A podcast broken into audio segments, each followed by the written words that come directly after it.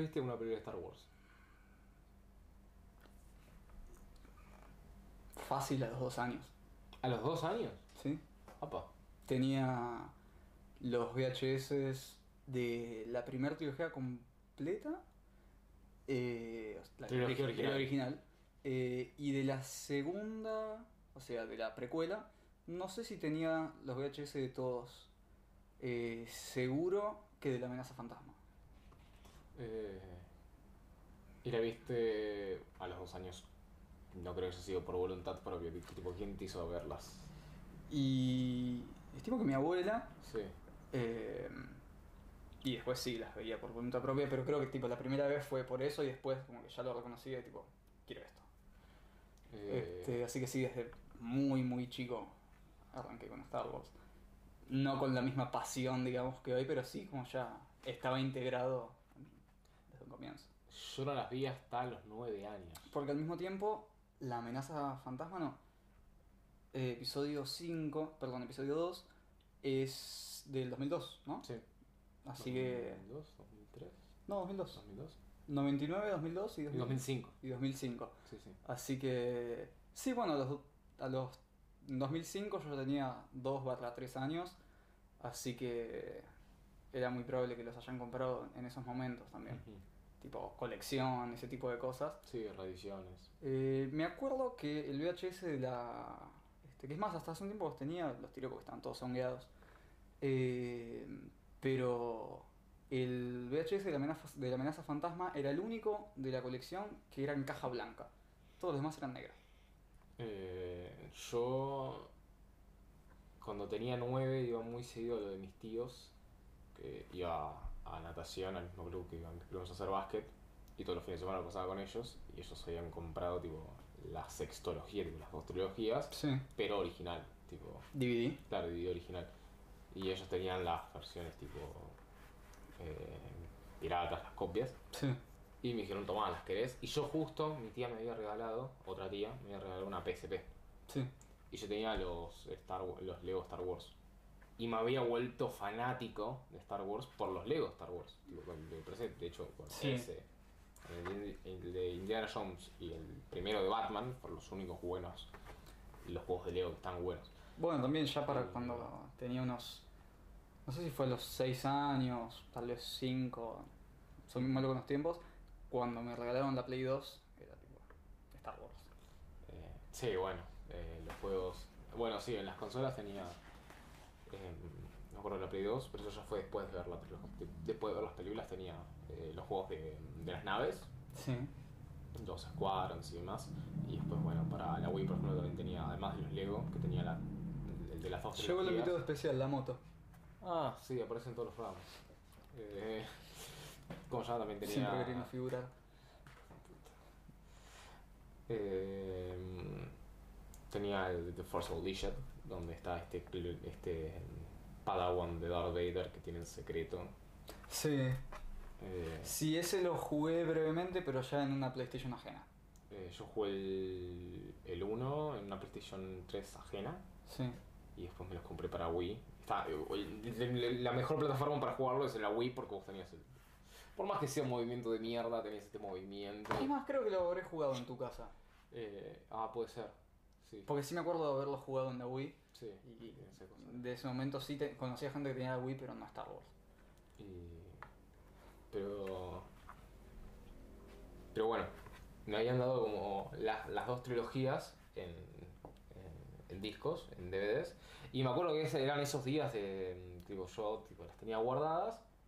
Y dije, las quiero ver todas en un día. Y justo eran esos días de invierno en el Sí. colegio donde hay un charquito, te dicen. Falten al colegio, no vaya a ser que, se, que la humedad los mate. Sí. Y, Que terminan encerrados como en los Simpsons. Claro. Y, y nada, faltamos. Y yo tenía en mi casa, digo, me, me quedé en mi casa. Y me pasé toda la mañana y toda la tarde viendo las seis películas. Me las vi todas en un día. Pero esa no, no fue la primera vez que las había visto. Esa fue la primera vez que la vi. vez Tipo, dije, de las voy a- tiro. las vi de tiro. episodio 1 a 6. De episodios 1 a 6. Y, y nada, que como, eh, me, me había encantado. Y creo que coincidimos todos de que tendrá un montón de problemas.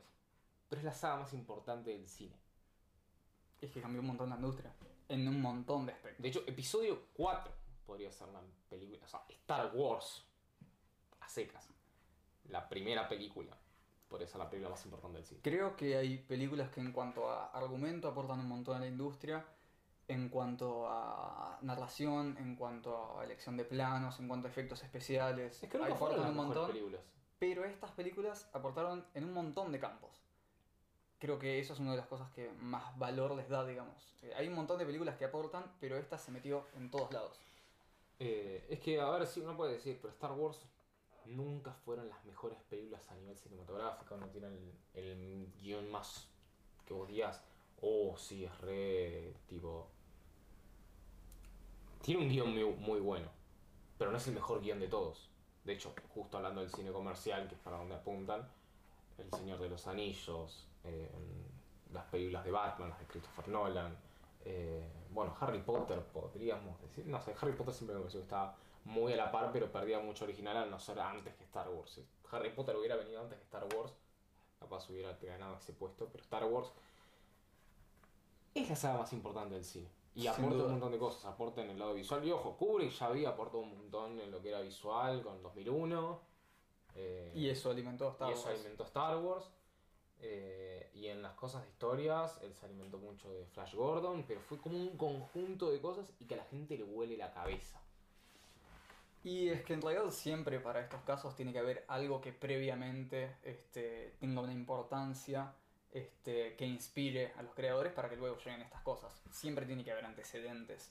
Eh, sí, o sea, Eh, bueno, a ver, la gracia. Metrópolis hasta O Star sea, Trek.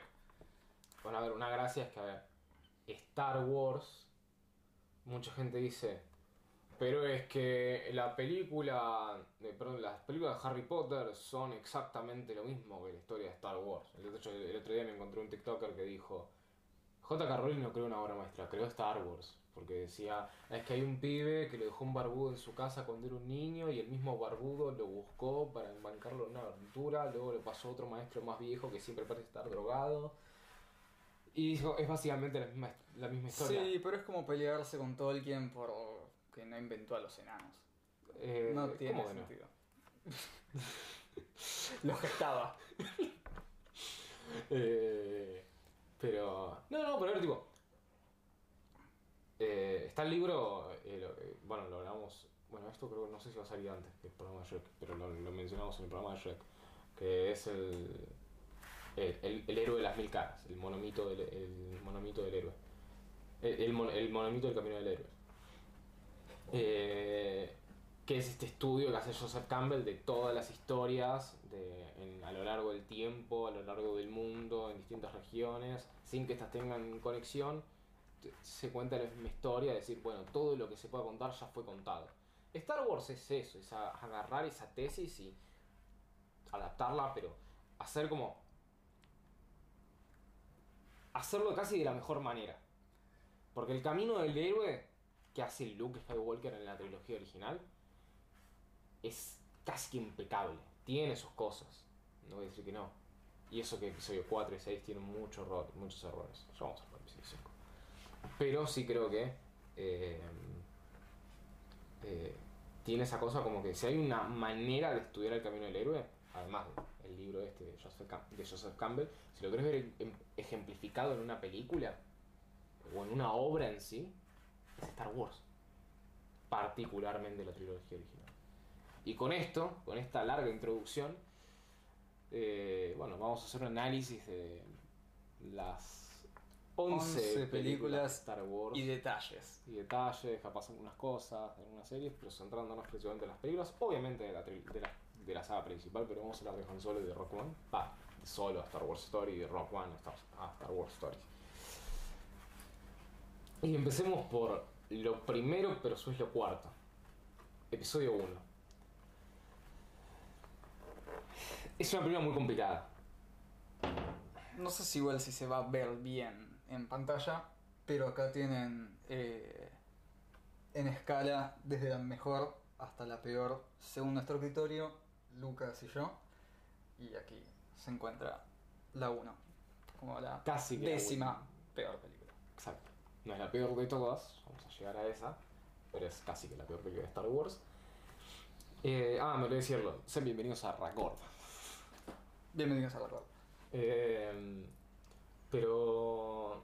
A ver. George Lucas, eh, a, fin- a mediados de los 70, inicia la lo que hoy se conoce como la trilogía original, pero él crea todo un documento donde se plantea toda la historia y dice: Vamos a contar la historia por la mitad. Eh, e- esta historia, más o menos eh, lo, lo que yo estoy contando acá, lo pueden encontrar en una charla que tiene con Christopher Nolan, eh, donde ambos hablan de más o menos de cómo Star Wars cambió la industria del cine y él cuenta como que, bueno, eh, luego de hacer American Graffiti, George Lucas decide hacer como Star Wars, planea casi toda la historia, pero dice vamos a contar la mitad que sería episodio 4. Y bueno, le hacen un presupuesto y más y dice, bueno, vamos a reducir toda la historia y empecemos con esta película. Sí, que en realidad en un comienzo no era destinado a ser este, dos trilogías, sino era simplemente la historia, pero por cuestiones de presupuesto dijo, bueno, voy a tener que irle cortando y a medida que tengan éxito vamos a poder continuar con el resto del proyecto. Además que un montón de cosas que tenía planeadas inclusive para la trilogía que conoce como la trilogía secuela, o The Beginning. Eh, él ha dicho muchas veces que para el momento no sabía bien cómo hacerlas. Y de acá ya se ve un poco las cosas estéticas que buscaba para esa trilogía y capaz en los 70 sí se puede hacer la, la trilogía original, digamos. Eh, pero bueno, entonces una vez terminada la trilogía original con episodio 6, él agarra y pasan como 20 años y dicen, bueno, vamos a hacer The Beginning, donde vamos a conocer el origen del villano más importante de la industria del cine, del, del séptimo arte. Y, y- y es bastante interesante el, eh, el argumento, el, el pretexto de por qué hacer una nueva trilogía. Porque, que bueno, ya medio como que nosotros podíamos desde hace años entender de que eso se venía, porque básicamente George Lucas cuando dicen, bueno, pueden hacer cosas del universo expandido, ya sean videojuegos, cómics o series, se pueden hacer de lo que quieran, menos contar el origen de Darth Vader, de Anakin Skywalker. Eh, Es más, uno de los principales este, aspectos en los que George Lucas se fijó al comenzar con el proyecto con, con la productora, con Fox, eh, fue tener él la propiedad de, de los derechos para continuar la historia. Digamos, él tener este, las puertas abiertas al dirigir eh, los proyectos Bueno, de los por eso él siguientes queda episodios. con, con los derechos de la franquicia. Claro, Eh, y, y probablemente fue una de las, de las movidas financieras más mejor pensadas de la historia porque se le permitió no solo explotarlo a nivel de juguetes, sino tener total control. Eso en parte fue bueno, por otro lado fue malo, ya iremos a los problemas que tenía la trilogía precuela. Pero bueno, eh, entonces vos te encontrabas en los cómics eh, cosas que pasaban o cientos de años antes de lo que hoy vendría a ser episodio 1 o después de episodio 6. Nos contaban, bueno, en realidad Boba Fett se salvó de, del gusano ese que aparece en el episodio 6. Vemos continuaciones de Luke, de Leia, de Han. Vemos a los hijos de Leia y Han, que hoy todo eso fue eliminado por Disney y se convirtió en Legends, ya no es canon.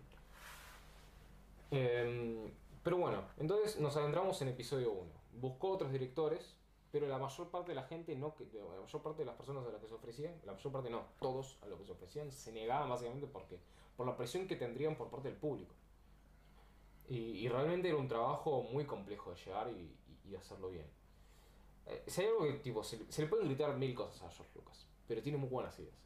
La trilogía original, eso, la, la trilogía precuela sigue siendo una muy buena idea.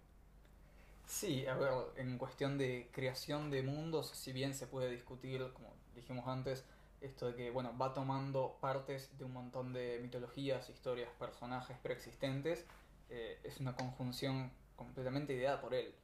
Y eso es un mérito que nadie le puede quitar, eh, más allá de los problemas que puedan tener las películas que aquí tenemos. eh, en cuestión de universo, eh, es una idea fascinante, es una creación muy, muy interesante y muy completa y compleja. No, no es muy buen director, no es muy buen director de actores, no es muy buen guionista, pero sí es muy buen creativo a la hora de crear mundos, crear personajes, crear historias. El tema es que ese es trabajo que después tenés que delegar, tenés que delegar la dirección, tenés que delegar el guion, tenés que delegar la dirección, bueno, la dirección de actores va con el delegar la dirección. Eh, digamos que una de las cosas buenas que vio para la trilogía original era que tenía muy buenas personas, tipo, muy buenos colaboradores. Y que no tenía esa tiranía que tenía el autor de todos me dicen que sí. Y eso siento yo que pasó con episodio 1. Eh, ¿En qué consta episodio 1? Me parece que es medio boludo aclararlo, pero básicamente nos pone, tipo, porque es una película que tiene 20 años, una de las películas más populares de la historia, es, Star Wars, probablemente las personas estén decidiendo ver este programa, que no sé todavía porque recién empezamos, eh, eso que llevan como 20 minutos. Eh, va a ser largo esto, Va a ser largo. va a ser largo. Si quieren ir al baño, buscar comida. porque- Nos esperamos. Sí, igual si están en formato podcast, eh, capaz es más práctico. Si están pegados Sí. a la pantalla, bueno, Igual, si lo están viendo en YouTube, no hace falta verlo.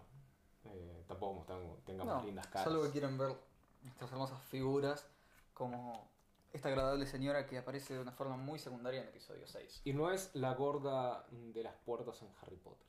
No. No sé si. No creo que sea la misma actriz. Pero.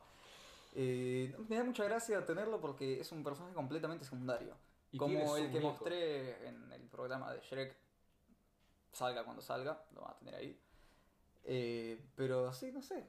Kenner le pintó. Igual, no sé si este es de Kenner puntualmente, creo que sí.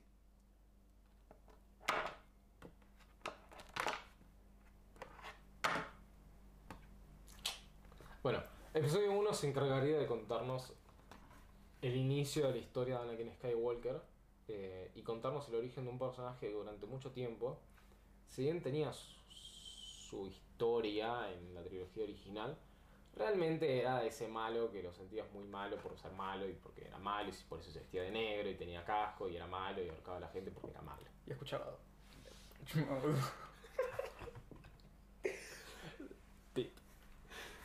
Eh, no estamos hablando de.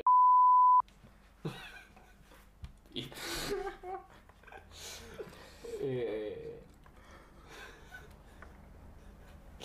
eh, y bueno, es interesante esto. Yo lo que esperaba era de que lo agarremos más o menos a edad similar a la que le agarramos a, a Luke en episodio 4. Sí. Y no, lo agarramos a los 8 años, ponerle como máximo 11 años, y es muy chico. Y para colmo lo quieren relacionar con, con Padme, que Natalie Portman, y, y el personaje de Padme, le llevaba bastante edad. Y era como, ¿por qué le hicieron Pero primero? lleva unos 10 años mínimo. No sé si 10 años, pero 6 sí. Yo, a ver, ponele que... Yo la estimaba así como unos 16. Eh, sí, yo al personaje le daba como unos 16 años, y al personaje de Anakin unos 10. Sí. El tema es que, o sea, obviamente cuando ya Anakin y, y, y Padme ya están en el episodio 2 y 3, ya no se siente diferencia de edad. De hecho, parecería como que nunca hubo una diferencia de edad.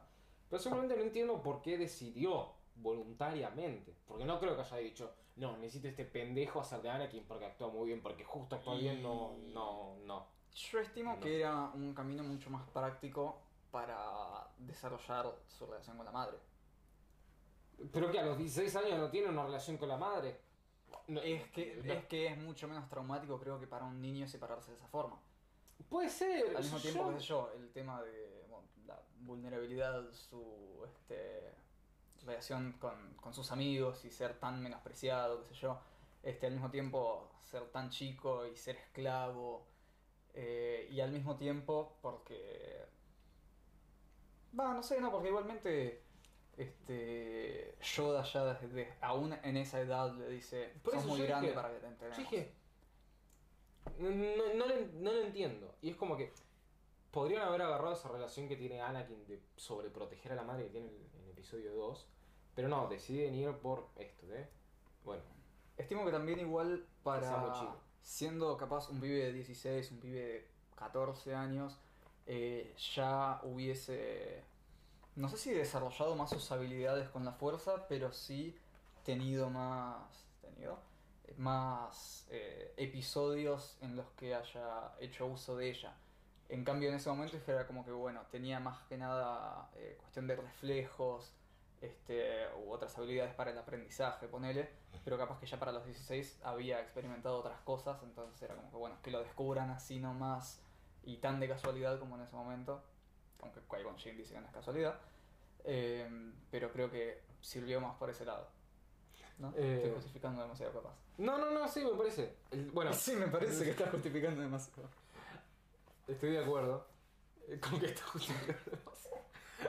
Eh, pero, bueno, hablando del personaje de Qui-Gon Jinn, es un personaje que me gusta, me parece interesante, pero a su vez siento de que lo hubiera sacado, hubiera hecho directamente su relación con... Hubiera desarrollado toda esta película desarrollando su relación con Obi-Wan. Prácticamente nunca habla. Habla creo que con él tiene dos cruces con Obi-Wan. Y yo hubiera aprovechado, para mí la, la, la trilogía en sí se debería haber destacado en... Tienen que tener, eh, desarrollar la relación entre Obi-Wan y, y Anakin para que en la tercera se sienta muy fuerte esa, esa traición de Anakin hacia Obi-Wan. Y, y después pasa que, bueno, sí, se termina desarrollando esa relación, sí. Pero en Clone Wars, tipo, te tenés que ver una serie de siete temporadas para que esa relación esté bien desarrollada. Y una serie que recién el- este año terminó de, de- terminó la, la, la serie. O sea, terminó recién este año la Sí, sí. séptima temporada. Entonces es como que, bueno, ese es un error. ¿El personaje de, Qui-Gon Jinn está bueno? Sí. Pero hubiera preferido mucho más que se quede directamente el personaje de Obi-Wan como directamente su mentor y sea él quien, en quien confía. Eh, después, Sí, como que queda extraño al mismo tiempo que en las películas contiguas, episodio 2 y 3, en realidad eh, Obi-Wan lo está entrenando más por un compromiso que le dejó su mentor que otra cosa. Entonces sí, como que se separa mucho más eh, y asimismo, bueno, los viajes y diferencias que tienen en el transcurso de la historia hace que sea bastante más este, distendido. Y al mismo tiempo, el trayecto en el que más aprendizaje recibe eh, Anakin de Obi-Wan es el que nos muestran en el medio de episodio 1 y Sí. episodio 2. Eh, y.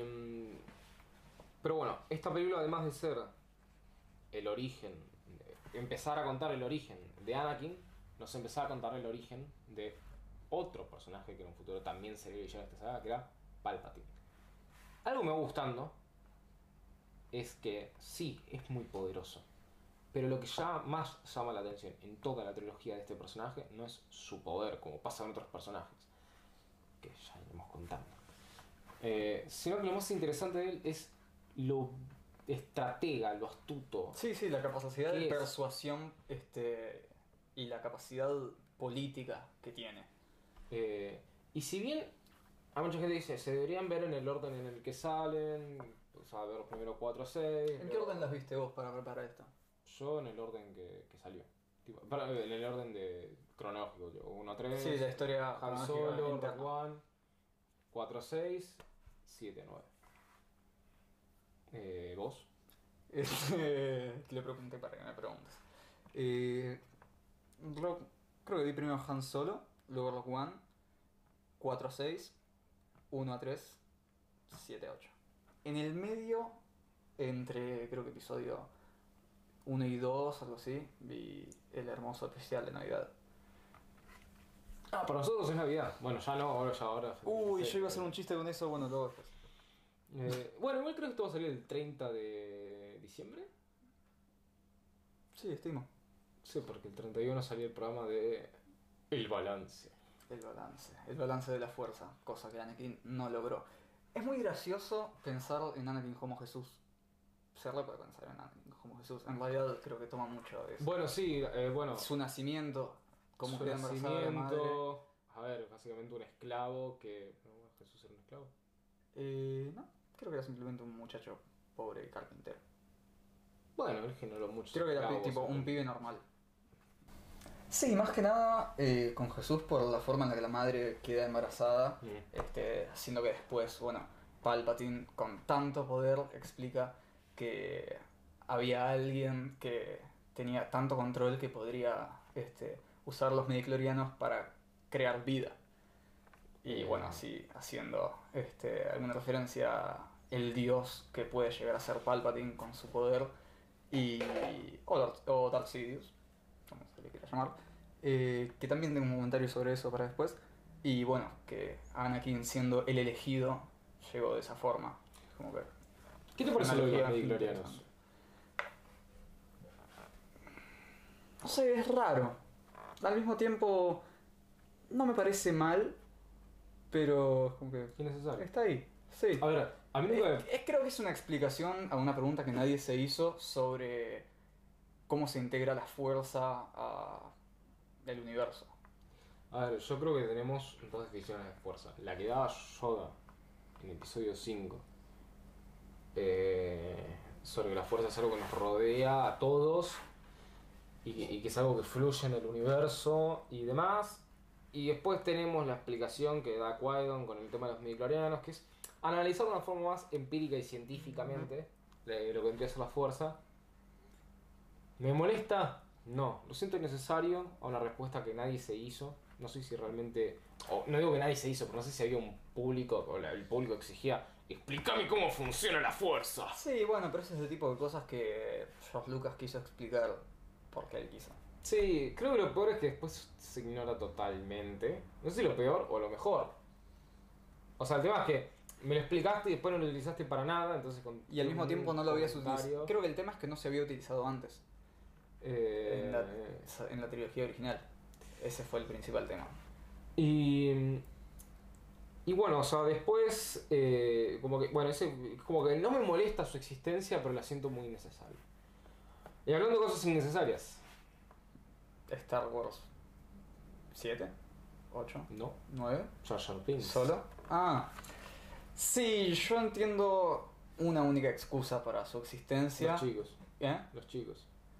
Eh, sí, en cuanto al público eh, y, y la gracia, pero sí, no, el rol que él tiene con, con su raza Eh, después, o con su especie. sí, que se puede haber resuelto con otro tipo de personaje o, Sí, haciendo sí. mejor el personaje. El tema es que mucha gente dice era para tener un alivio cómico para los chicos. ¿sí? Tipo, Es muy gratuito.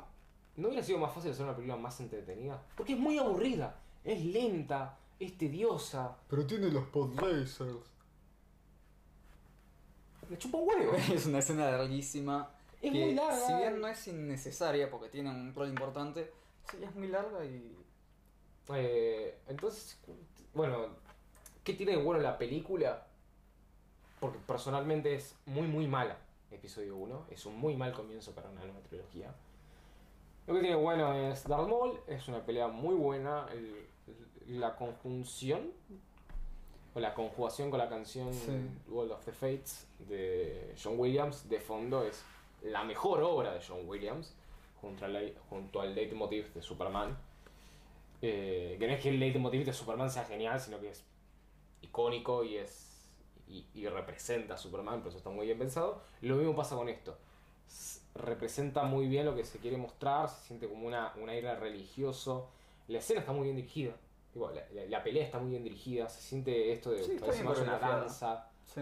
eh, cosa que a mí me gusta mucho, pero no te salva la película como muchos dicen, es aburrida, es tediosa, está mal actuada, está muy mal dirigida. Un tema que tiene muchas peleas, que más adelante lo voy a repetir, pero en esta, ya que estamos hablando desde el comienzo, sucede es que, no solo en peleas, en muchas cuestiones que transcurren en la película, que es al tratar de narrar varias situaciones en paralelo, se pierde la emoción eh, de muchas escenas, como es en esta pelea. Creo que al ir este, cortándolo con lo que pasa con Padme, con lo que pasa con Anakin, se, se pierde la emoción. Eh, al mismo tiempo, no es que digo, se tendría que haber este, narrado todo esto junto y todo esto junto, porque justamente son cosas que están pasando en el mismo momento, pero no sé. Pero no sentís que todo esté pasando en el mismo momento y que, a ver, para mí hay dos ejemplos de hacer muy bien eh, secuencias en paralelo. Tenés, tipo, tenés una muy mala, que es el desenlace, o el, el- el clímax de episodio 1, y la, la escena o el- la secuencia de Dark Knight, donde Batman tiene que ir a rescatar a Rachel y Gordon tiene que ir a rescatar a Dent. Y el Joker le cambia los, le- les cambia las direcciones y uno va, Sí. Batman rescata a Dent y, y Gordon a Rachel, y Rachel muere y Dent termina quedado a la mitad. Vos sentís la tensión porque musicalmente se mantiene la misma canción, la misma banda sonora de fondo. Entonces se mantiene una, un- una misma tensión. Por otro lado, se siente como que están pasando una cosa similar. si bien no está pasando al mismo tiempo, nuevamente la tensión se mantiene no solo sonoramente con la música, sino también con el montaje. Entonces, el montaje en paralelo termina estando muy bien, termina estando muy bien aprovechado. En Dark Knight Rises vuelve a pasar lo mismo con la escena de Batman peleando contra Bane y Gordon contra, tratando de desactivar la bomba atómica. En este no se mantiene la misma canción. Si Duel of Fates hubiera, se hubiera mantenido con los otros dos montajes de Anakin, ahora vamos a Al eso, mismo tiempo, las transiciones. las Las transiciones, transiciones son feísimas. eh, eh, Anakin haciéndose tipo el piloto super profesional, subiéndose por primera vez una nave y, y bueno, la, la batalla de los droides contra Sí, el y ejército, amigos. Claro. No se mantiene una coherencia, no se mantiene tampoco una misma tensión, entonces el montaje en paralelo no está bien aprovechado. Hablando un poco de lo de Anakin, creo que me parece está copado esto de que Anakin le vaya bien en la carrera de los pods. Ahora, que vaya a la pelea, a la, a la batalla espacial con las naves, contra esa estación espacial Sí. de, de la Confederación, y que encima él sea el que gane. Con Luke, a ver, con Luke también pasa en el episodio 4, como agarramos y decimos, capaz es muy bueno para que recién empiece. Pero tenemos el que el chabón iba mucho a los simuladores, ya se plantea desde un inicio Con Mario Santos. eh, se- se- ya se plantea desde hace rato, tipo desde el principio de la película, de que él es un muy buen piloto. Eh, Imagínate un universo en el que el protagonista de la película Aviones y Luke Skywalker son la misma persona. Esos fumigadores que después terminan siendo muy buenos pilotos. Pixar no creó una obra maestra, creó Star Wars.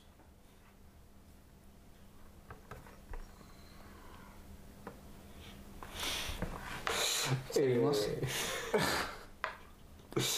eh, pero con se, se planteaba esto desde un inicio de que era muy buen piloto, tenía esto de los simuladores, entonces sí, queda raro como que él haya podido destruir la estrella de la muerte, el, arma más avanzada y temida de toda la galaxia. Y tuvieron que crear literalmente Rock One para básicamente explicar por qué le fue tan fácil destruir la estrella de la muerte. Pero se siente que es dentro de todo un poquito más coherente. Este es un niño de que por accidente se sube un avión. Si no sabes cómo frenarlo, no entiendo cómo es que sabes bien cómo manejarlo, cómo disparar. Porque literalmente termina yendo a la batalla espacial porque no sabe cómo frenarlo. Y al mismo tiempo no se puede comentar que no, fue porque R2D2 lo, lo ayudó. Porque entonces lo podría haber ayudado a todos los droides, a todos los demás pilotos. Así Entonces- que no. No está bueno. El personaje de Anakin no, no está bueno en esta película. Y otro aspecto, antes de que cerremos con la película, es que se comienza a dar un disgusto tal vez para el público que se da luego en episodio 2 y en episodio 3, que es villanos que llegan y se van y que algunos son interesantes, otros que quedan como medio regalados y como que... En el caso de eh, Darth Maul tiene de interesante más que nada el diseño y la forma de pelea, pero al mismo tiempo que, Y es el sable más raro que habíamos visto hasta la fecha. Siempre veíamos que aparezcan y desaparezcan es como que es demasiado gratuito igual. Sí. Eh, con Doku pasa eso, este y con Grievous bueno. Sí, o sea, son personas que última puede ser- eh, también pasa con Maul, de, de lo- se desarrolla un poco más en la serie y es otra crítica que tengas que ver las series, pero ya, ya vamos, ya vamos a ir un poco eso más al final. Sí, es, es, es desaprovecharlos, pero también es cierto que creo que la gente idealizó mucho a, a Maul como un muy buen villano porque eh, se destacaba visualmente.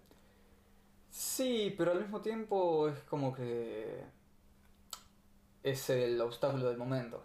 Y Sí. como que tampoco está tan bueno, tipo, bueno, ahora te toca esto en este, ahora te toca con aquel, ahora te toca con aquel. En la trilogía original eh, tratamos este objetivos que se desarrollan desde un comienzo y se terminan desenvolviendo hasta el final. Ahí es simplemente, bueno, meto esto porque es lo que se necesita. Eh, sí, o sea, a ver, creo que la trilogía original ya se plantea, ya conocemos desde un inicio a quién va a ser el villano. Después tenemos el descubrimiento de que el villano principal va a ser eh, el emperador.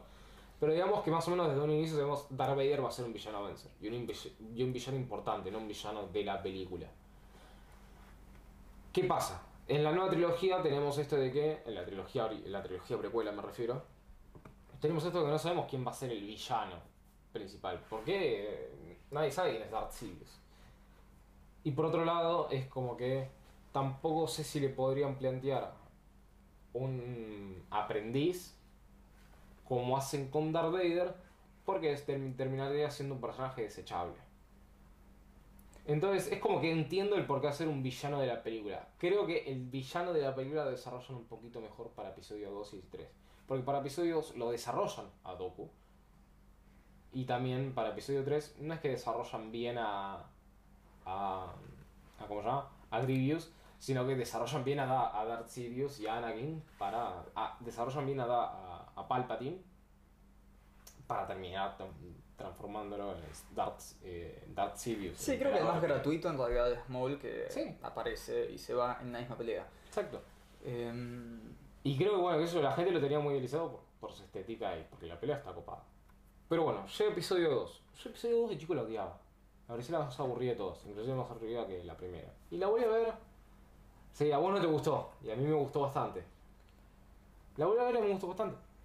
contame más. A ver, de chico sí me molestaba mucho esto de que la sentía medio aburrida porque pasaba mucho tiempo la relación entre Padme Padme. y Anakin. A ver, la relación entre Padme y Anakin es algo que se tenía que desarrollar. Porque iba a ser básicamente Sí. el detonante de toda la historia, entre otras cosas.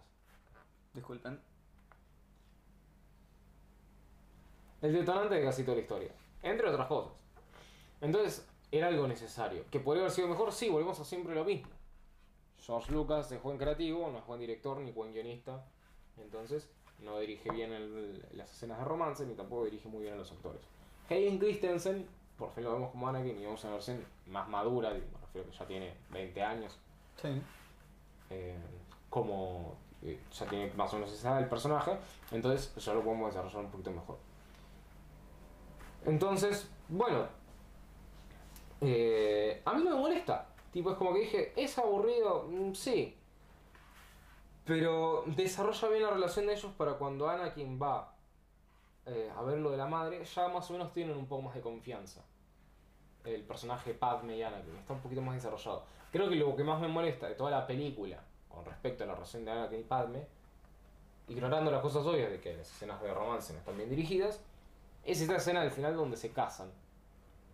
Lo sentís medio apresurado, como que no iba en su lugar, y Pero al mismo tiempo es así dentro de la historia. Sí. Entonces. Digamos que eso es malo. Pero por otro lado, por ejemplo, Obi-Wan, ya vemos una versión también más madura de, de Obi-Wan, de Obi-Wan McGregor, Sí. Y está muy copado verlo como una especie de detective. Verlo, por ejemplo, a mí es la escena esta donde va a la cafetería y habla con, con el cocinero Sí. es como que me gusta mucho, es como que, bueno, vemos un poco más, bajamos un, a conocer a la gente que vive en esta galaxia, porque eh, en la película anterior siempre hablábamos con gente de la realeza o del mundo de la política, nunca hablábamos con, con la gente, y en Star Wars, como que más allá de los personajes principales, no conocíamos a la gente que vivía en esa galaxia. Ojo, no estoy diciendo, ja, ahora los conozco porque conocí a un, café, a un chabón que trabaja en una cafetería. Pero está copado, es algo como, no sé, como que lo sentí que está... eh, es interesante.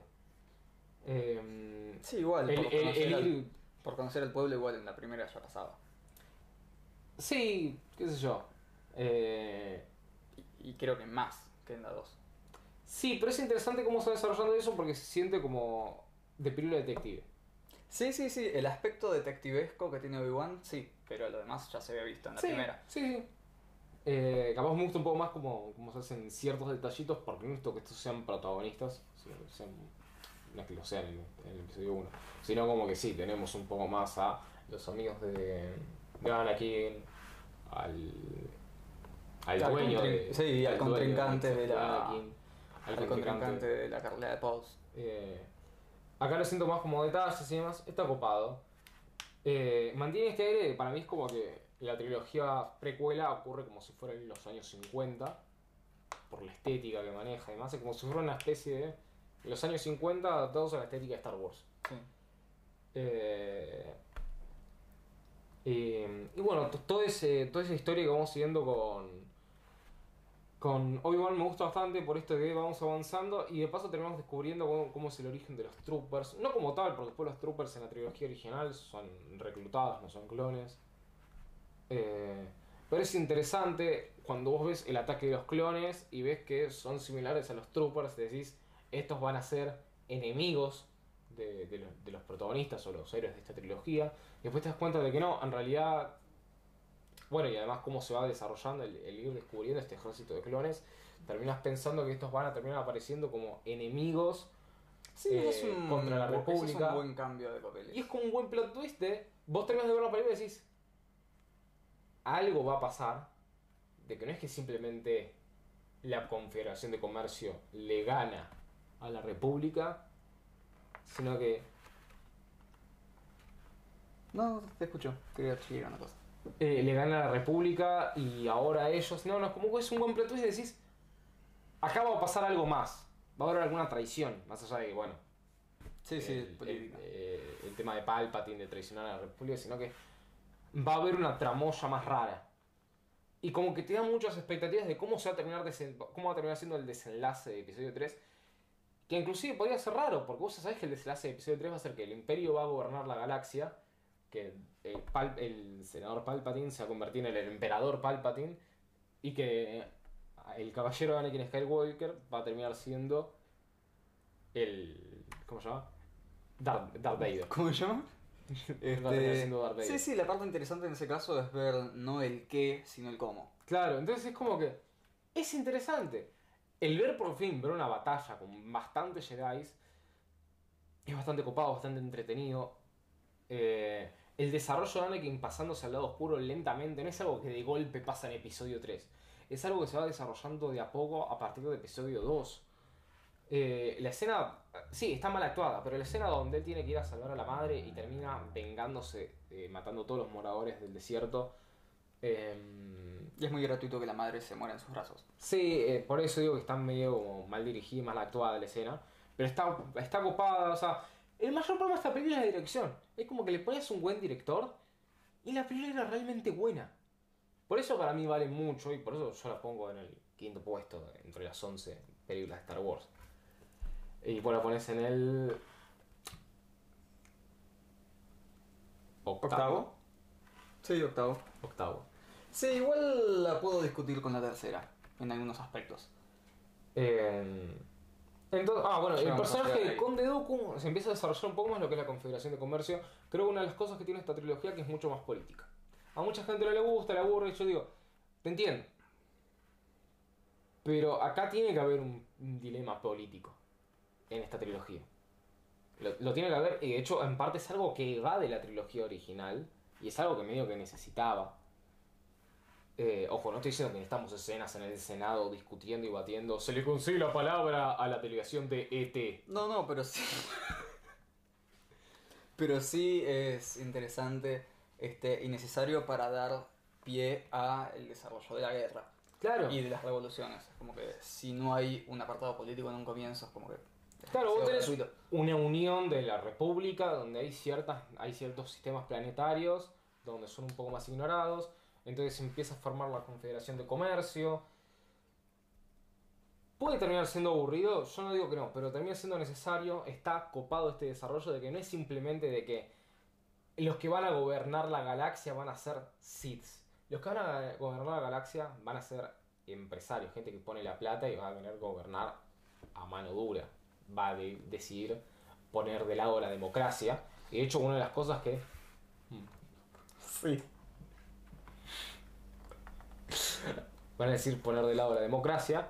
Y de hecho uno de los problemas que vemos en las series, eh, particular, en las series no, en Mandalorian y que vemos en Han Solo, la, la película de Han Solo, solo, la película Solo, Sí, sí, sí. Solo, solo. solo, solo, eh, es que uno de los mayores problemas que tiene la galaxia son los sindicatos. Eh, entonces, y es algo que prácticamente no se trata durante la trilogía original. Entonces, creo que es interesante ver un poco más, bueno, cómo se va componiendo esta confederación de comercio. Porque algo que vemos durante la trilogía original es que realmente el poder de los Sith, eh, teniendo en cuenta el al emperador y a Darth Vader, no es tan importante. Lo que hace grande al imperio es que tienen mucha plata, mucho ejército para financiar un montón de cosas, cosa que la rebelión no tiene. Es que creo que eso es lo que hace grande a Palpatine por sobre cualquier Sith, que no es simplemente su poder, sino eh, su poder político, su capacidad política de persuasión y demás. Eh, entonces, cosas que tiene mal esta película, a veces puede terminar siendo aburrida o melosa con ciertas escenas de, de Padme y, y Anakin, que yo ahora se me viene a la cabeza esta escena donde están cenando y Anakin agarra con la fuerza una pera y la va cortando y es tipo... ¡Qué romántico!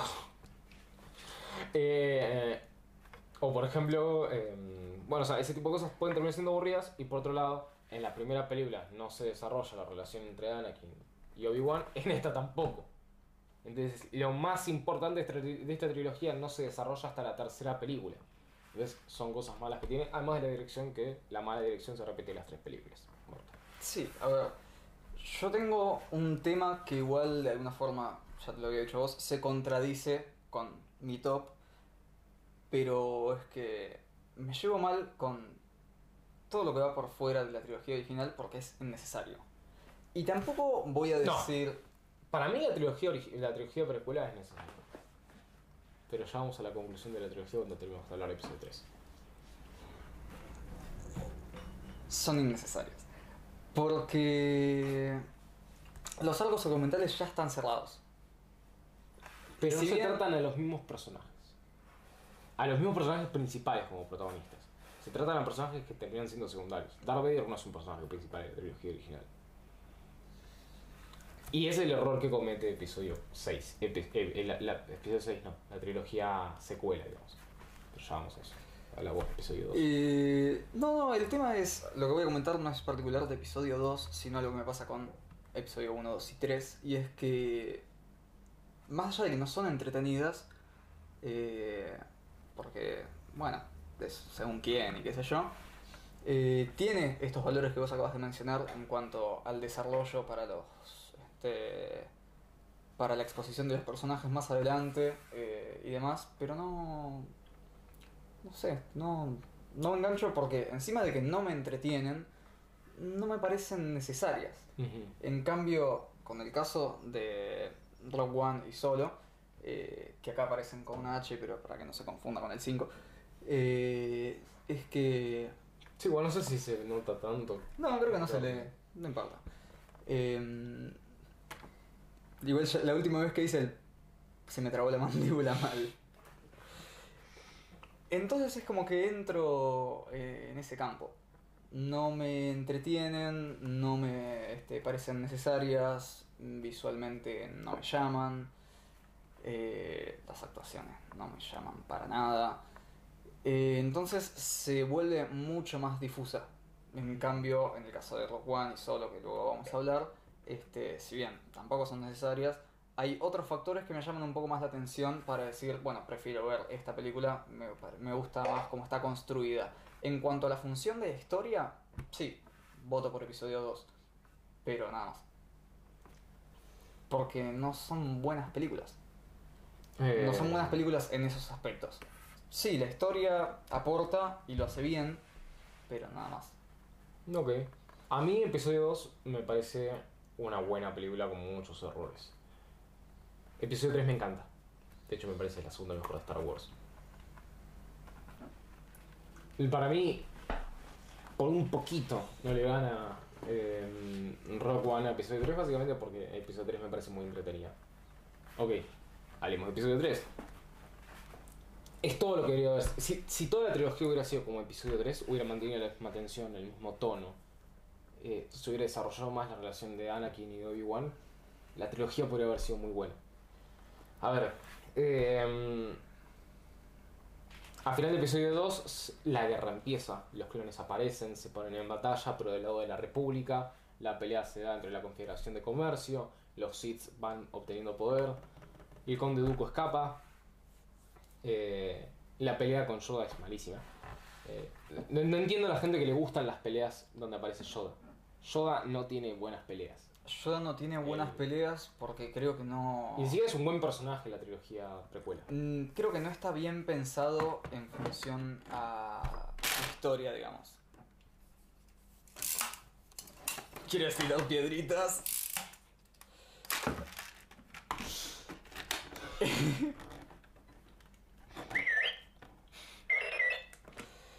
Em, Yoda. Porque, no sé, es como que hace peleas como que tienen demasiado movimiento, demasiado llamativo visual, ponele.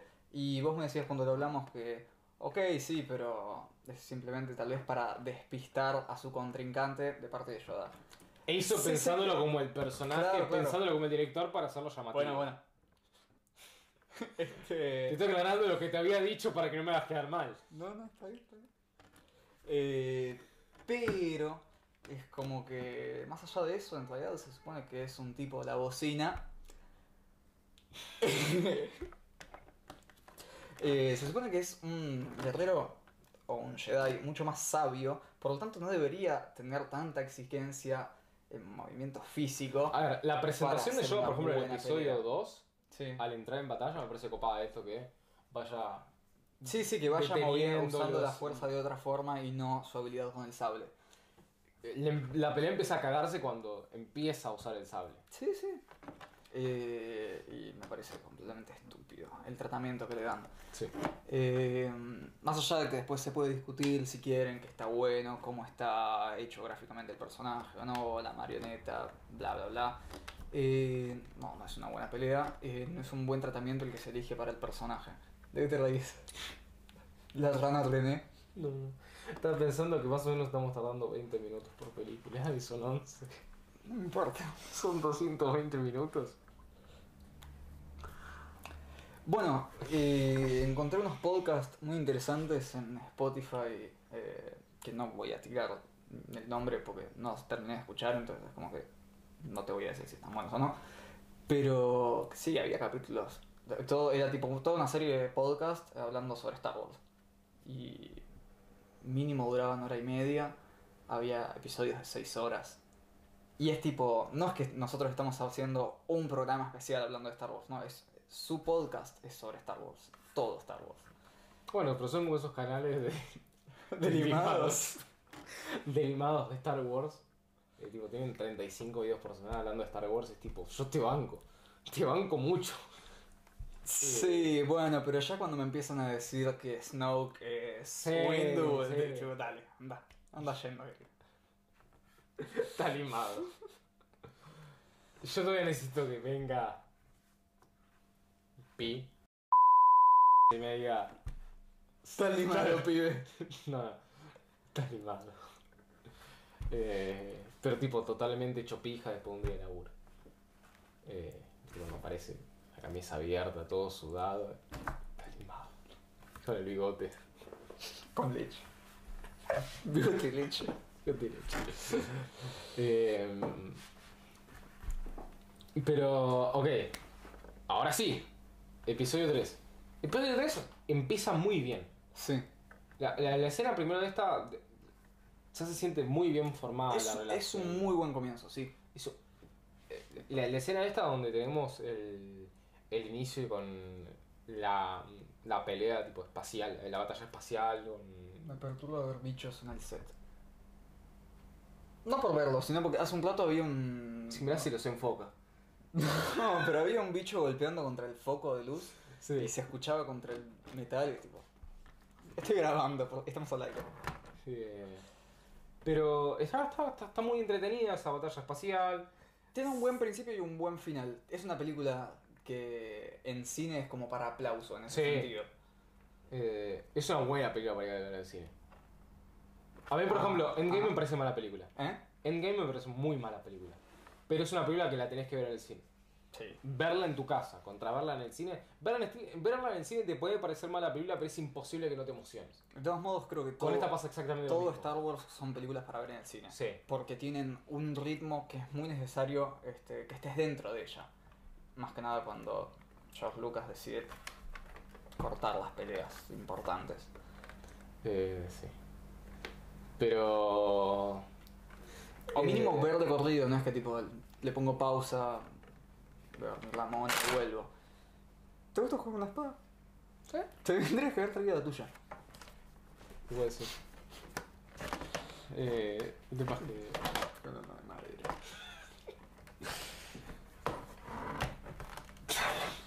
Tienes un perono de Beskar en el bolsillo. Ah, nave. Quería hacer el chistecito de esto, pero no agarrarlo tan. No, ya no anda.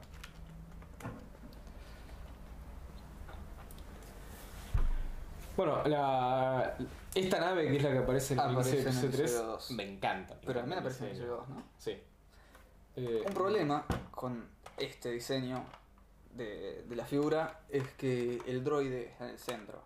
Y en el original está, si no me equivoco, es a la izquierda. Sí, sí. Que esos robotitos Eh, a. y bueno, claramente no es R2D2 el que comanda. Y tampoco es una unidad C3PO. C3PO. No, pero C3PO es el. Creo que se llama tipo unidad eh, C3.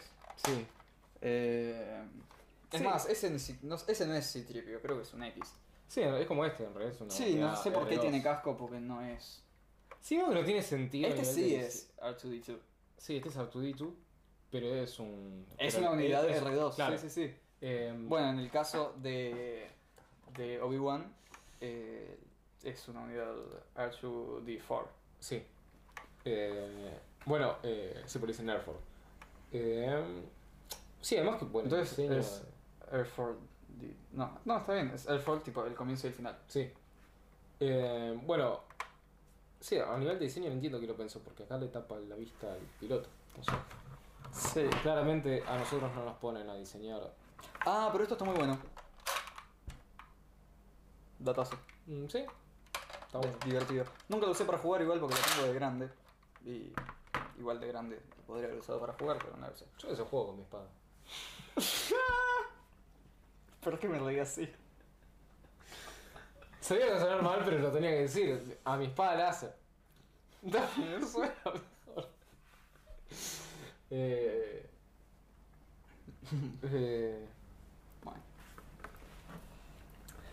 tiene un buen inicio, se mantiene esto de las actuaciones y demás, pero se siente este mayor grado de madurez, de control, tipo, ahora sí se lo siente como un caballero ya experimentado. Bueno, se incluso... siente que la relación de, de, de Obi-Wan ya lleva años, con, de, de Anakin y Obi-Wan, lleva años, y a su vez se lo sentís, a diferencia de lo que vemos en el episodio 1, que lo sentís como un niño que de la nada se sube a un avión y gana la guerra, Sí.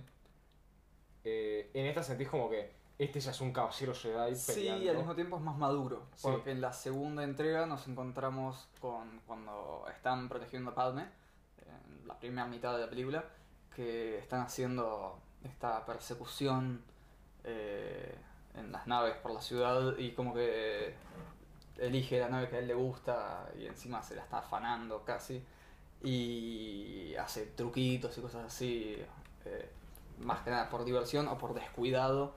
Y en este caso es como que se encuentra este, un personaje bastante más maduro y al mismo tiempo, no sé de qué te estás riendo, es más eh, interesante la exploración que hacen del personaje con, con su relación con Palpatine. Eh, creo que, que eso está bueno con su relación con Palpatine y al mismo tiempo su relación con el Consejo Jedi. Eh, Se desarrolla bastante más. se desarrolla bastante más. Eh, bueno, una de las cosas que yo siento en esa película es de que mm, lo siento mucho más sensato. Algo que mientras en episodio 2 todavía lo sentíamos como un niño muy berrinchudo. Sí. Como Gigi. Sí. Mi osito berrinchudo. Eh, en este lo sentimos más como, igual, más que al principio lo sentimos como bastante, sentas- bastante sensato. Que esa medida que va teniendo esos problemas de confianza con, el co- con confianza con el consejo, consejo, Consejo. Ah, no sé hablar. ¡Ah! Eh, esos problemas de confianza con el Consejo Jedi, eh, o esos temas de temer por la vida de Padme, eh, como que ahí empezás a sentir como que se Bueno. empieza a perder esa sensatez y empieza a comportarse más por sus impulsos y termina cayendo en el lado oscuro. No, me había acordado de algo, pero lo voy a desarrollar más adelante cuando estemos en la quinta entrega. Ok. Eh, cosas que.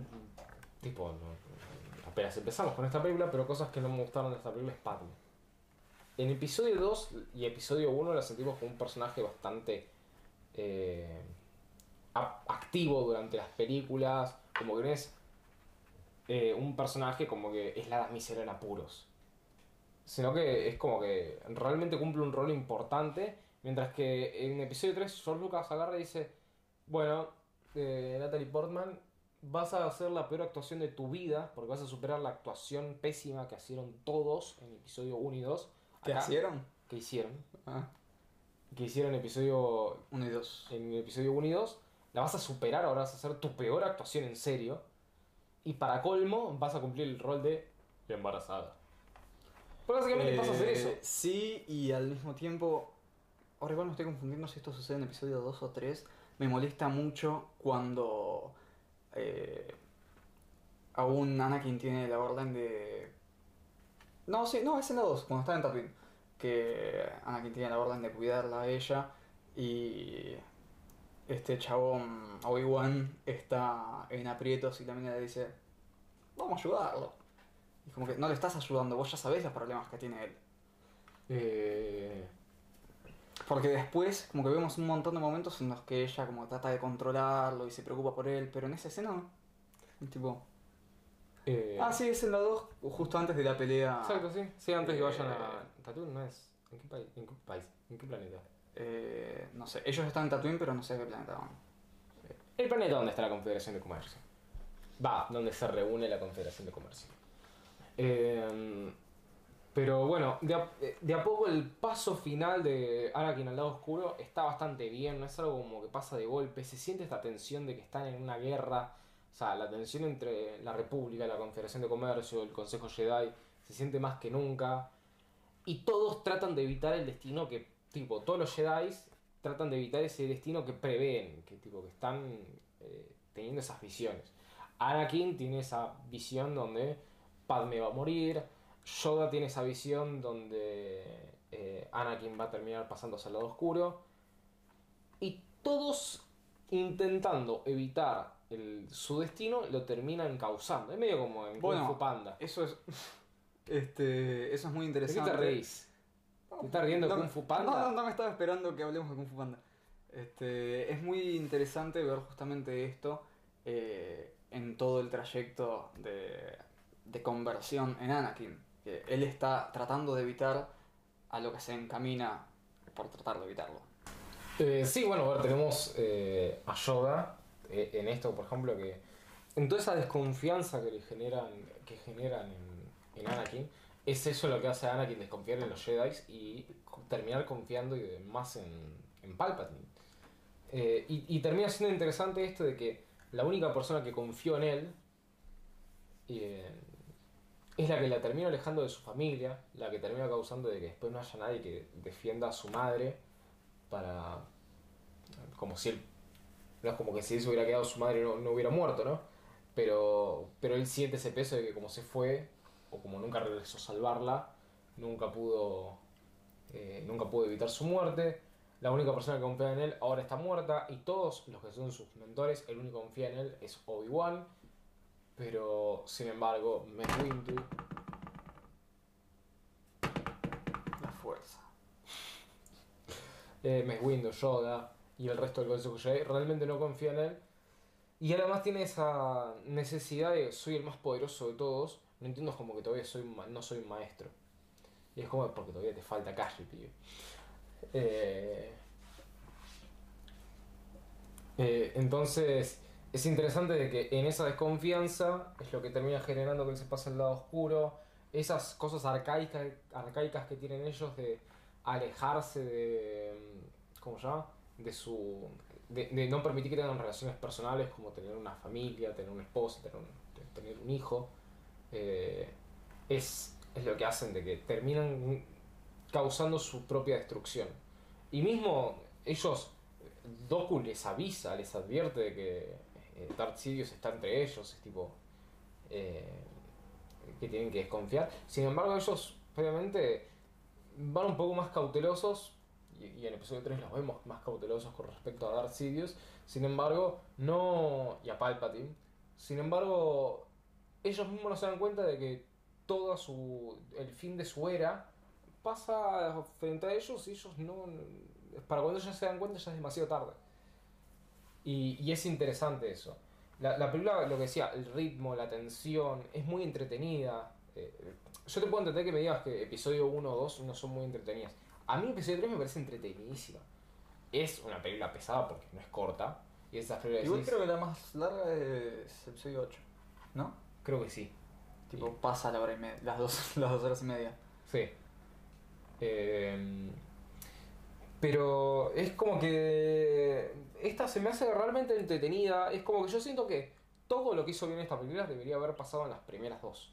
Es decir, esta, esta tensión de una guerra que recién vemos en el último acto de la segunda. O sea, el inicio de la guerra lo deberíamos haber visto en el clímax de la primera. Eh, Anakin debería haber aparecido como, como un adulto, no como un adulto, pero ya como un adolescente más o menos en la, edad- en la edad de Luke. Y, y en todo caso tener ya para episodio 3 que hayan pasado varios años, pero tener una versión mucho más madura. Que la trilogía no dependa tanto de, de- una serie como Clone Wars. Ojo, no estoy diciendo que Clone Wars no esté buena, Clone Wars es excelente. Pero rompe las bolas el tener que ver una serie de 7 temporadas para poder entender mejor o entender mejor no, o que le dé un mayor valor o significado a ciertas cosas que pasan en esta trilogía. Porque es como cuando ves un libro, es como cuando ves una película que adapta un libro. Y te dicen, pero esto no lo entendí, es que te tenés que leer el libro. No, la película tiene que ser... eh, Capaz de desarrollarse independientemente. de Claro, que no la- o sea, te entiendo en una saga, demás, pero...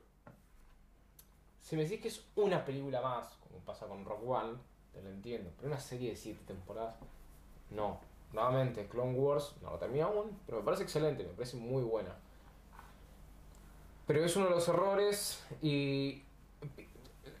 si vos tenías la primera película donde se desarrollaba toda la relación de Anakin y de Obi-Wan, no me molestaba que la segunda se desarrolle más la relación entre Padme y Anakin, porque algo también se tenía que desarrollar. Y que en la tercera una parte se desarrolle nuevamente, esta ya relación madura entre Anakin y Obi-Wan, pero que el resto se desarrolle esa relación de dominación y sumisión que tiene Anakin con respecto a Palpatine. Es como que en ese caso lo vería muy bien, pero la primera es muy mala, pero muy muy mala y muy mal pensada y muy mal desarrollada, al punto donde casi que te arruina toda la saga, Sí, sí, es que en el caso que, toda, la, toda la trilogía. en el caso que vos planteás. Igual. No, No. En el caso que vos planteás, se presentarían mucho mejor los ejes principales de la vida de Anakin. Porque si bien la importancia de la madre es pesada, eh, tampoco es tan bien desarrollada en la primera. Sí, y mismo que a pesar de lo que pasa en la segunda, tampoco termina siendo algo tan pesado como la desconfianza del Consejo Jedi hacia Anakin o esa o ese temor por la, por la seguridad de Padme, que son realmente esas cosas las que lo terminan evocando al lado oscuro y no tanto eh, no tanto, por ejemplo, su, su distanciamiento con la madre. Eh, eh, bueno, el clímax de esta película termina siendo muy bueno. Y de todo termina siendo el mejor de los tres. Si bien el clímax de la segunda me pareció bastante bueno, creo que capaz perdí un poco de peso en la batalla. Eh, la pelea entre Conde Dooku, eh, Anakin y Yoda y Obi-Wan. Como que esa pelea no me parece tan tan bien hecha. Sin embargo, en esta sí lo siento. El Dark Duel of the Fates contra Heroes, no sé cuánto, no me, no me acuerdo el nombre de la canción que suena de fondo. A esta, este montaje en paralelo con la pelea entre Anakin y Anakin y Obi-Wan y la pelea entre Yoda y Palpatine. En este caso sí está muy bien desarrollada, se siente una tensión muy similar. Y ahora tenemos. eh, Pero porque también son peleas equivalentes. son peleas equivalentes.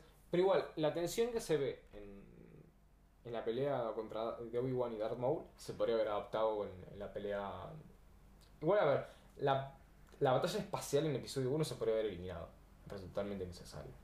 Y la batalla, mm, tipo la guerra que hay en. Entre la República y la Confederación de Combates y la primera se podría haber adaptado de una manera distinta donde sea más personal con los personajes que seguimos en la película. Por ejemplo, con Padme y sus secuaces. Sí, y al mismo tiempo, eh, al tener menos factores, es mucho más este, fácil para la audiencia ir este, asumiendo, y, exacto, siguiendo lo que pasa en las dos secuencias. Entonces, esos errores que se cometieron en las anteriores dos películas, George Lucas lo entendió y los mejoró. ¿Qué cosa no puedo mejorar? Los actores son pésimos, las actuaciones son pésimas. No las mejoró ni un poco. Los, los actores le ponen ganas. Hayden Christensen es pésimo actor, pero le pone ganas. O Iwan, Iwan McGregor es muy buen actor y si bien en algunas cosas no termina teniendo un muy buen performance, porque el guion da para lo que da y el director da para lo que da, le da un. Tipo, hace lo que puede y termina dando en ciertos aspectos un buen resultado. Sin embargo, la actuación sigue siendo pésima y esto se desarrolló durante toda la trilogía. Entonces, ¿termina siendo una buena trilogía? No. De las cosas que más disfruté al rever todo lo relacionado a la primera trilogía, va, la trilogía precuela, fue el desarrollo. No tanto así las películas. Me, me centré más que nada para, para disfrutarlas de otra forma este, y no quedarme con lo que dije cuando este, desarrollamos sobre la segunda.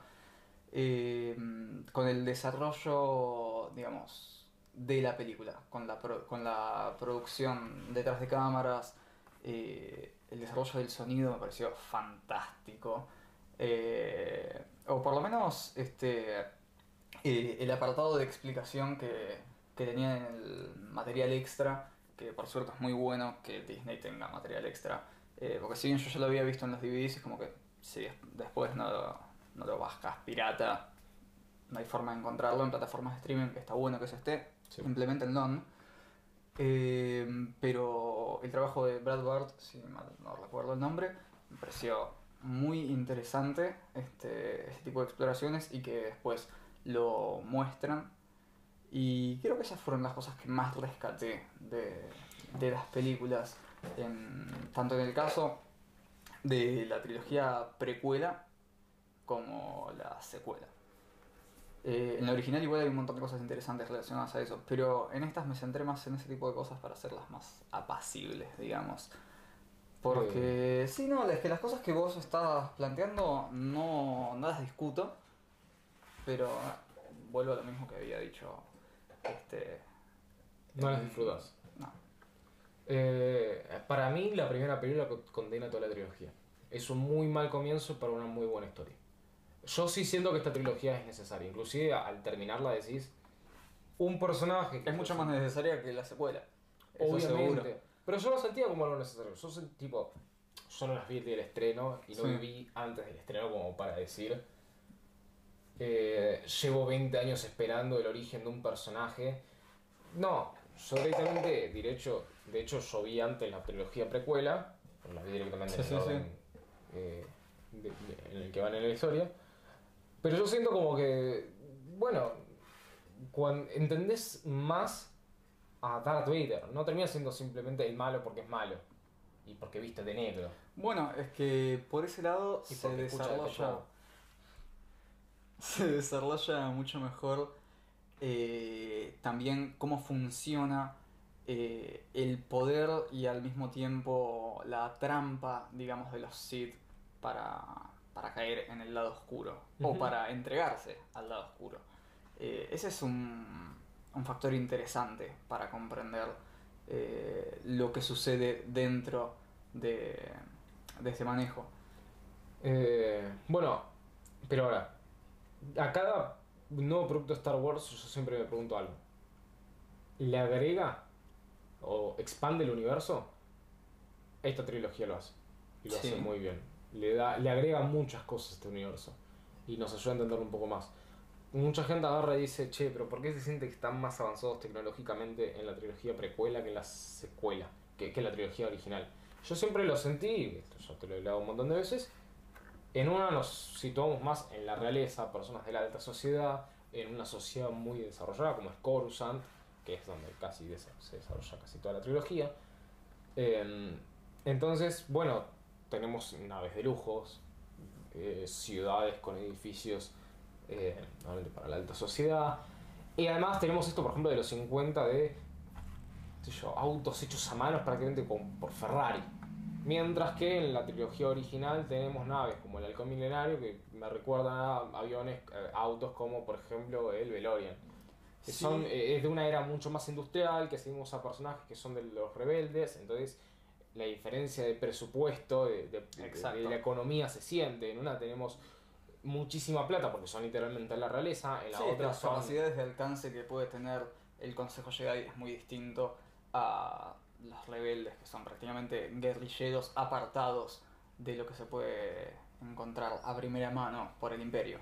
Entonces, realmente, tipo, me parece que por ese lado le da un nuevo apartado estético. Mucha gente critica los efectos especiales que no se ven realistas y yo, tipo, son de hace entre 15 y 20 años. Y son de las primeras películas que casi todo lo desarrollaban por computadora.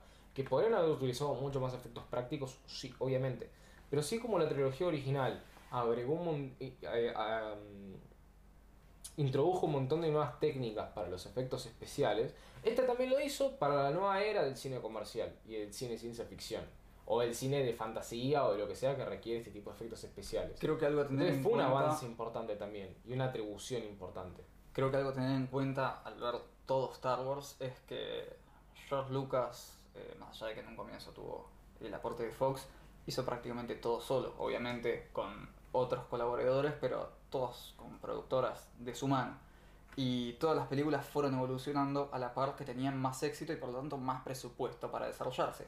Y en episodio 4 nos encontramos con problemas que en episodio 5 mejoraron, en el 6 fueron mejor aún, y así, porque también se iban explorando cómo desarrollar las ideas que tenían. Porque justamente al explorar estos campos fue que se pudo mejorar. Porque si no había un primer intento, no es que George Lucas podía decir, no lo voy a hacer ahora en los 70 porque no, no va a verse bien gráficamente, lo dejamos para los 2000. Si no se hacía en los 70, nadie más lo iba a hacer. Eh, sí, es eso. ¿Te parece antes de, en vez de pasar ahora por Rock One y Han Solo, pasamos primero por la 4, 5 y 6 y después por Han Solo y Rock One? Bueno, de acuerdo. A mí una de las cosas que me genera episodio 3 es que automáticamente que termino esa película, quiero empezar episodio 4. Quiero empezar el New Hope. Ese final de, de, de los tíos de, de Luke, eh, alzándolo eh, con el atardecer de los soles binarios. el atardecer de los soles binarios, sí. Eh, es como que te dan ganas de ver, tipo, de ver cómo sigue esta historia. Y a mí, a New Hope me gusta muchísimo. Me parece mala película. No, no me parece mala película. Pero simplemente me parece que no es tan entretenida como, eh, como puede ser episodio 5 o episodio 6.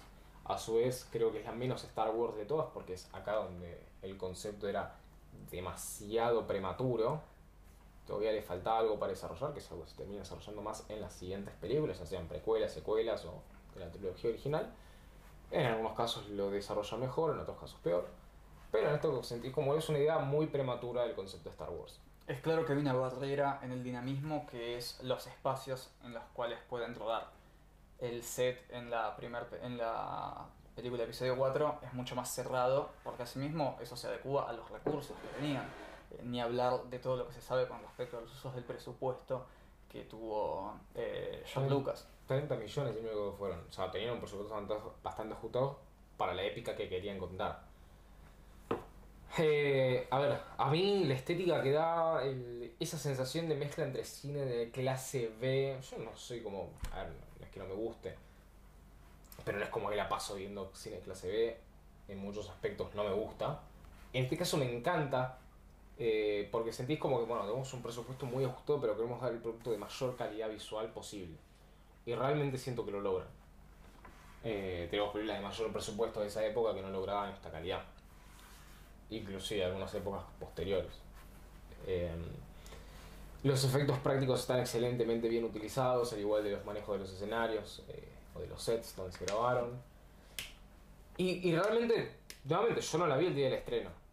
Porque como que no existía. Pero... Lástima, che. Pero siento como que en ese momento fue como algo totalmente inesperado. Como que nadie se podría esperar lo que se iban a encontrar al verla. Y, realmente siento como que es algo muy distinto lo que se veía antes, teniendo en cuenta las inspiraciones en 2001, en, en Flash Gordon, en Metrópolis, en La Fortaleza de Akira Kurosawa. Eh, es como que tenía muchas inspiraciones de un montón de lugares, pero se siente algo muy original. Bueno, es que incluso muchas personas en el público, como cuenta George Lucas en algunos documentales, a medida que iba mostrando este, los primeros montajes, había mucha gente que no entendía. Eh, y había mucha gente que por eso la criticaba, como así también después había mucha otra que le fascinaba este nuevo concepto. Mismo Fox apuesta por George Lucas sabiendo que él es buen creativo, este, buen empresario, no así tanto porque el director de Fox en ese momento este, entienda o conozca el género que se iba a tratar, sino simplemente por una apuesta a las capacidades de George Lucas. Eh, y mismo tenemos esto de que, además de tener las capacidades creativas y comerciales, tenía un muy buen equipo. Algo que yo siento que pasa en la trilogía precuela es de que mm, tenía esta cosa de, no digo que fue así, pero siento como que todo el mundo le decía que sí, porque parte del que la financiaba era él, a la trilogía precuela. Él con Star Wars había ganado lo suficiente para poder financiarla él solo a la trilogía original, a la trilogía precuela. Sí, ya a partir de la quinta película, da, a partir del episodio 5, la financia todo él. Eh, no, el episodio 5 creo que ya lo todavía era financia Fox. ¿No? La ¿No? financia él, la distribuye Fox técnicamente. Ah, Pero la financia él pide un préstamo, tiene un montón de temitas con eso, pero la financia él. ah.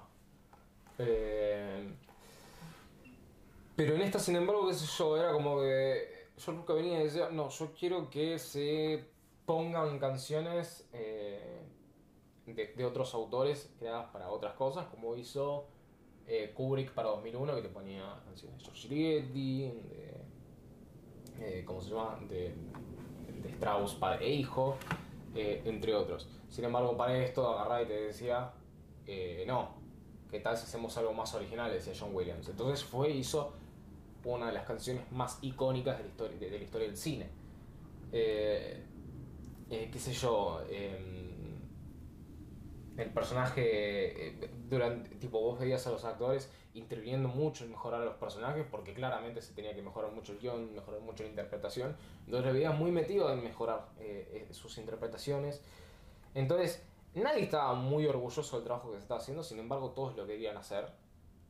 Porque, a ver, Alec Guinness era un, eh, un actor con, con- una carrera ya desarrollada que podría haber dicho tranquilamente que no. Sin embargo, le atrajo la idea de Star Wars lo suficiente como para poder participar, a pesar de verlo como una basura. Y de hecho, muchos dijeron: No quiero estar en los créditos.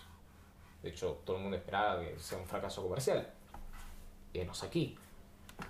Eh, entonces, realmente yo siento como que tenía un muy buen equipo atrás, que no era simplemente le decimos que a todos sí, sino como que no, tratemos de mejorar el producto, porque si, si él es el que va a pensar todo esto, va a terminar siendo una mierda. Creo que haciendo hincapié en lo que vos decías con respecto a la banda sonora y el sonido, justamente con John Williams y Brad Bird, se logra algo muy este, diferente a lo que sería este, el montaje sin este, estas dos personas. Este, más que nada siendo una película de fantasía, ¿verdad? ciencia ficción, en las cuales hay muchas cosas que quedan bastante vacías sin estos aspectos, más allá del bajo presupuesto y lo cuasi independiente que era em, George Lucas. Eh, y, em, y bueno, por otro lado tenemos el hecho de que la historia termina tipo ter- termina planeando algo bastante interesante para la época, que era esto de que no es en el futuro, no es la Tierra, es hace mucho tiempo en una galaxia muy muy lejana. Y es algo bastante interesante porque no es... eh, en, su momento eran historias futuristas eh, o versiones what if. No, en este caso es como que es en otro lugar. Y en otro lugar puede pasar lo que quiera, no está pasando la Tierra. Y, y este agregado de, de parecía básicamente como si fuera el héroe salvando a la princesa, eh, como si fueran magos, como si fuera la historia de Merlín y, Arturo con la Excalibur. es como que realmente este aire de fantasía mezclado con la ciencia ficción y no estar arraigado a una historia que transcurriría la Tierra, que esto lo cambia bastante porque te permite crear un universo totalmente nuevo desde cero. Eh, e- es algo muy original, a pesar de estar totalmente inspirado en un montón de otras obras, en el trabajo de Joseph Campbell, de- del monomito, termina creando una muy buena tesis del inicio de- del camino del héroe. Sin embargo, no es tan emocionante, no está tan bien actuada, tenemos muchos de los errores que vemos en la trilogía precuela, pero es un muy buen comienzo. Es que aparte es una gran conjunción de un montón de factores, como decías vos, este, externos, que no es fácil tampoco este, dar forma en una sola obra. Tenés western, tenés samurai, tenés romance, tenés un montón de cosas que no son fáciles de mezclar eh, y acá se logran muy bien. Sea, es un gran blend, digamos, este, en una película de género fantástica. Exacto. En episodio 1 decíamos que el, el desenlace tenía demasiadas cosas al mismo tiempo. En esta, el clímax princi- tipo, a todo es a su tiempo. Primero escapar de la. ¿Cómo se llama? De la estrella de la muerte. Eh, le dejan su tiempo a la pelea de, de Obi-Wan y de, de Darth Vader. Darth Vader. Después tenemos la batalla para destruir la estrella de la muerte. Y para el final tenemos la entrega de medallas. Mientras que en episodio 1 es como una amalgama de cosas todo al mismo tiempo, muy desordenada y difícil de seguir. Acá no, acá está mejor planeada. A Luke el hecho de plantearlo ya desde un inicio como que aspire a ser un piloto rebelde y que finalmente se- sea lo que termine convirtiéndose, más allá de que tenga esas aspiraciones a ser Jedi luego de conocer a Obi-Wan, desde el hecho de, eh, desde un inicio se plantea que quiere ser un piloto, ojo, no estoy diciendo que con Anakin no se plantea eso de un inicio, pero está mejor desarrollado. El hecho de que no tenga 11 años y se suba por accidente un avión y termine destruyendo una estación espacial, sino que acá va eso, era, tuvo cierto entrenamiento con los simuladores. Eh, además del agregado de sus reflejos con la fuerza. eh, lo siento como. ¿Es una buena película? No. No es una buena película. Pero siento un buen inicio. Cosa que la trilogía precuela no tuvo. Muchos de los errores que cometió la trilogía precuela, George Lucas, 20 años no los cometió. Hace 20, 20 años antes no lo cometió. Y dio un buen paso para continuar una trilogía. Continuar la trilogía con episodios 5 y 6. Es que bueno, como ya planteamos antes, eh, George Lucas tenía necesidad de separar la historia y plantear esto como algo de alguna forma independiente pero continuable en caso de que tenga éxito y por eso se da también este formato este, con un buen comienzo para introducir al universo y al mismo tiempo un cierre este, bien, este, para no decir bien cerrado, este, bien planeado para que sea prolijo, digamos, la conclusión y no sea todo suelto. Eh, pero bueno. Pasando a lo que sigue. No tiene errores. No le puedo encontrar ninguna. No lo puedo encontrar. La mejor película de Star Wars, sin lugar a dudas, es episodio 5.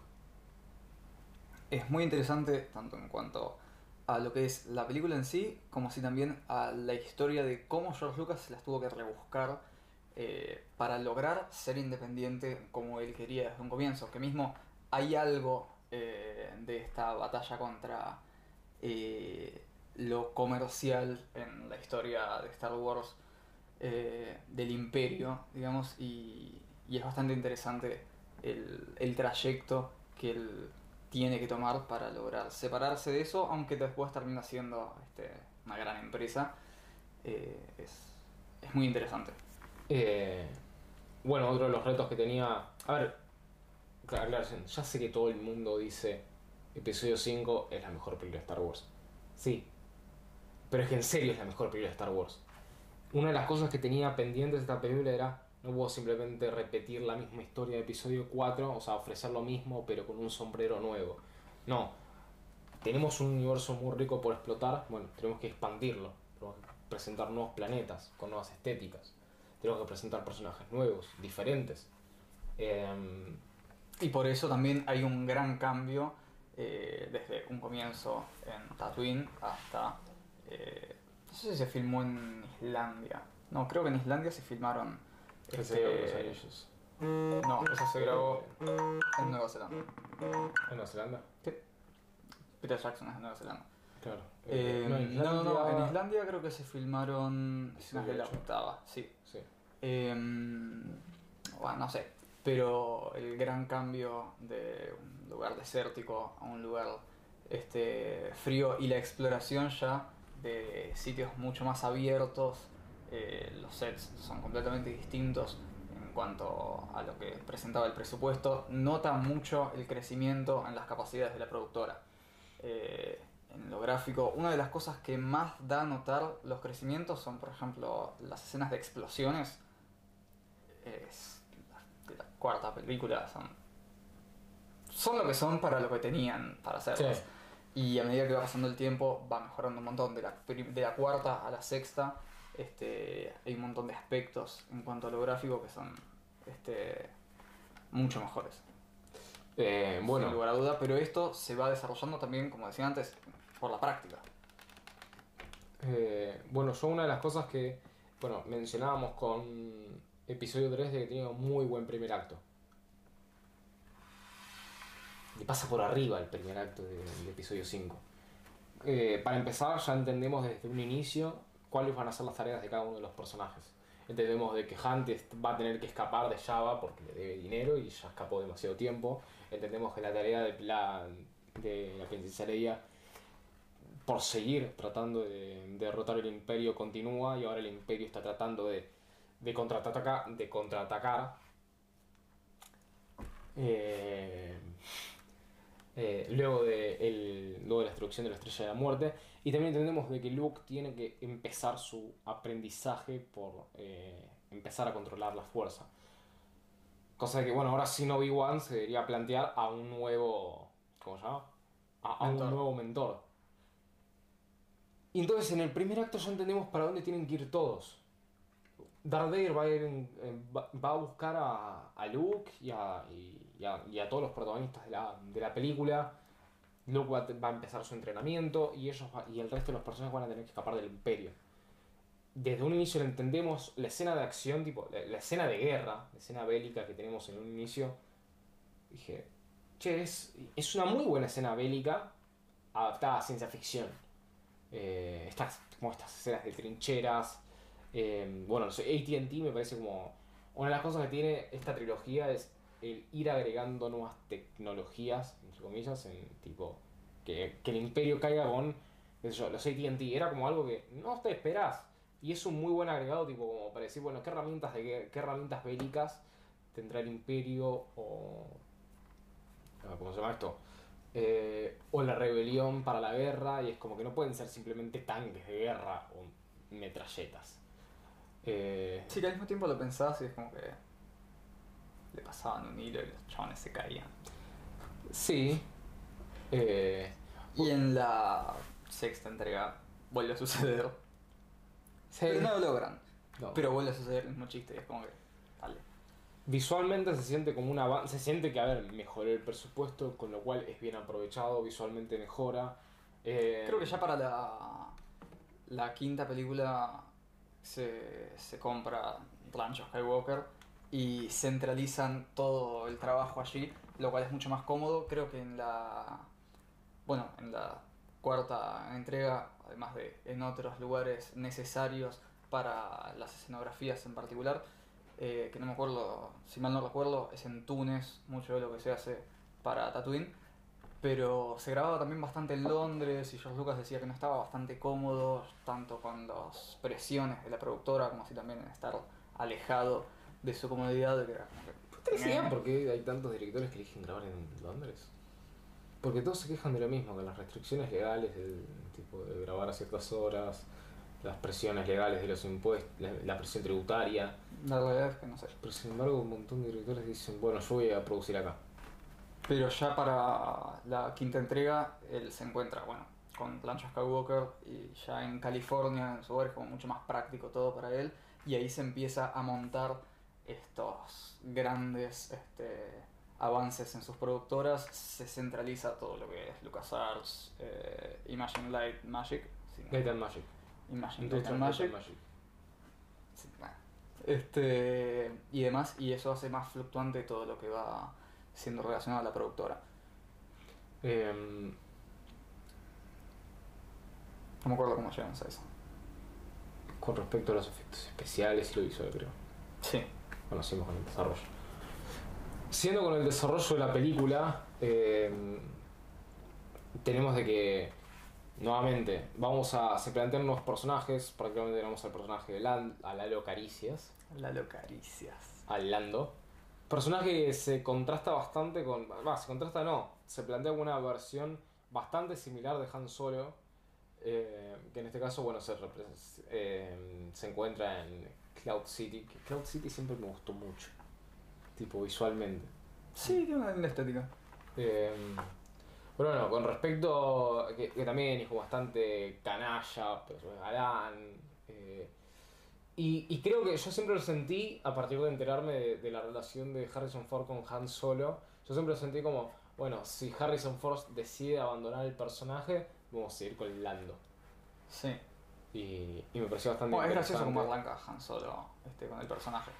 Sí, Porque en realidad no es que a él lo querían este, para el personaje, sino que simplemente le habían pedido ayuda para los castings. sí, sí, el carpintero Han Solo. Sí. Eh, Que igualmente yo había trabajado con George Lucas En American Graffiti. en American Graffiti. Eh, También es gracioso cómo empieza American Graffiti en realidad. Sí. Eh, a su vez tenemos a Yoda. Yoda me parece uno de los mejores personajes de esta película. A diferencia de la trilogía precuela, que yo odio al personaje Yoda durante esas tres películas, acá lo siento bastante bien.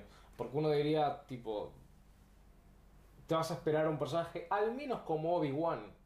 Una persona vieja, pero sabia, pero te esperás un monito pequeño, viejo y sabio, pero monito pequeño, con demencia, con demencia senil. Sí, es. Bueno, es, es interesante ese contraste justamente con lo que uno se espera. eh, Porque de mismo Luke un no va a esperar gran sabio. Eh, es que, claro, cuando se lo encuentra, es como que ni idea. Es como que se piensa que es una criatura más del pantano. Eh, y, y, y se enfrenta mucho con este concepto de que la fuerza no es algo de mm, algo físico, algo que se, se requiere un gran tamaño, un- una fuerza bruta importante, sino que se requiere más de... Me, me gusta esa, esa frase que usa Mr. X en sus retro de, de entregarse a la fuerza. Y, mm, y es algo que le deja, esa es enseñanza que le deja eh, de voluntad, que le deja Yoda a Luke de, crees que no vas a poder levantar tu X-Wing porque es muy pesado y grande. Pero mira como si se puede. Y todo este desarrollo que va teniendo Luke para su entrenamiento es bastante interesante. Eh, la película es realmente entretenida. La relación entre Han y Leia se empieza a formar. Y a diferencia, yo creo que acá es Nuevamente, hay muchos errores que se entienden porque, bueno, Han, eh, Solo. eh, eh, el Imperio Contraataca no fue dirigida por, mm, por George Lucas, pero por ejemplo, el romance Han y Leia está mucho mejor desarrollado que el romance entre Padme y Anakin. El romance entre Padme y Anakin es. Te, te, te- te traigo una una pera, te la corto, porque eso es muy romántico. Mientras que lo romántico, entre comillas, eh, eh, entre Han y Leia es esa relación de querer evitar esa atracción que tiene, a pesar porque ella dice, no, es un canalla, eh, es un forajido, pero sin embargo esa atracción que a ambos les atrae, esa cosa de no se pone meloso, esa frase del final de la, de la película donde Han va a ser congelado en carbonita y, y le dice te amo y el yo no Lo responde. fantástico de esa "Lo escena sé" es que es improvisada. es improvisada. Pero está muy buena. Es como que es, es mucho mejor eso que tener una relación mucho más al estilo Romeo y Julieta. Es como que siento que funciona mucho mejor esto. Y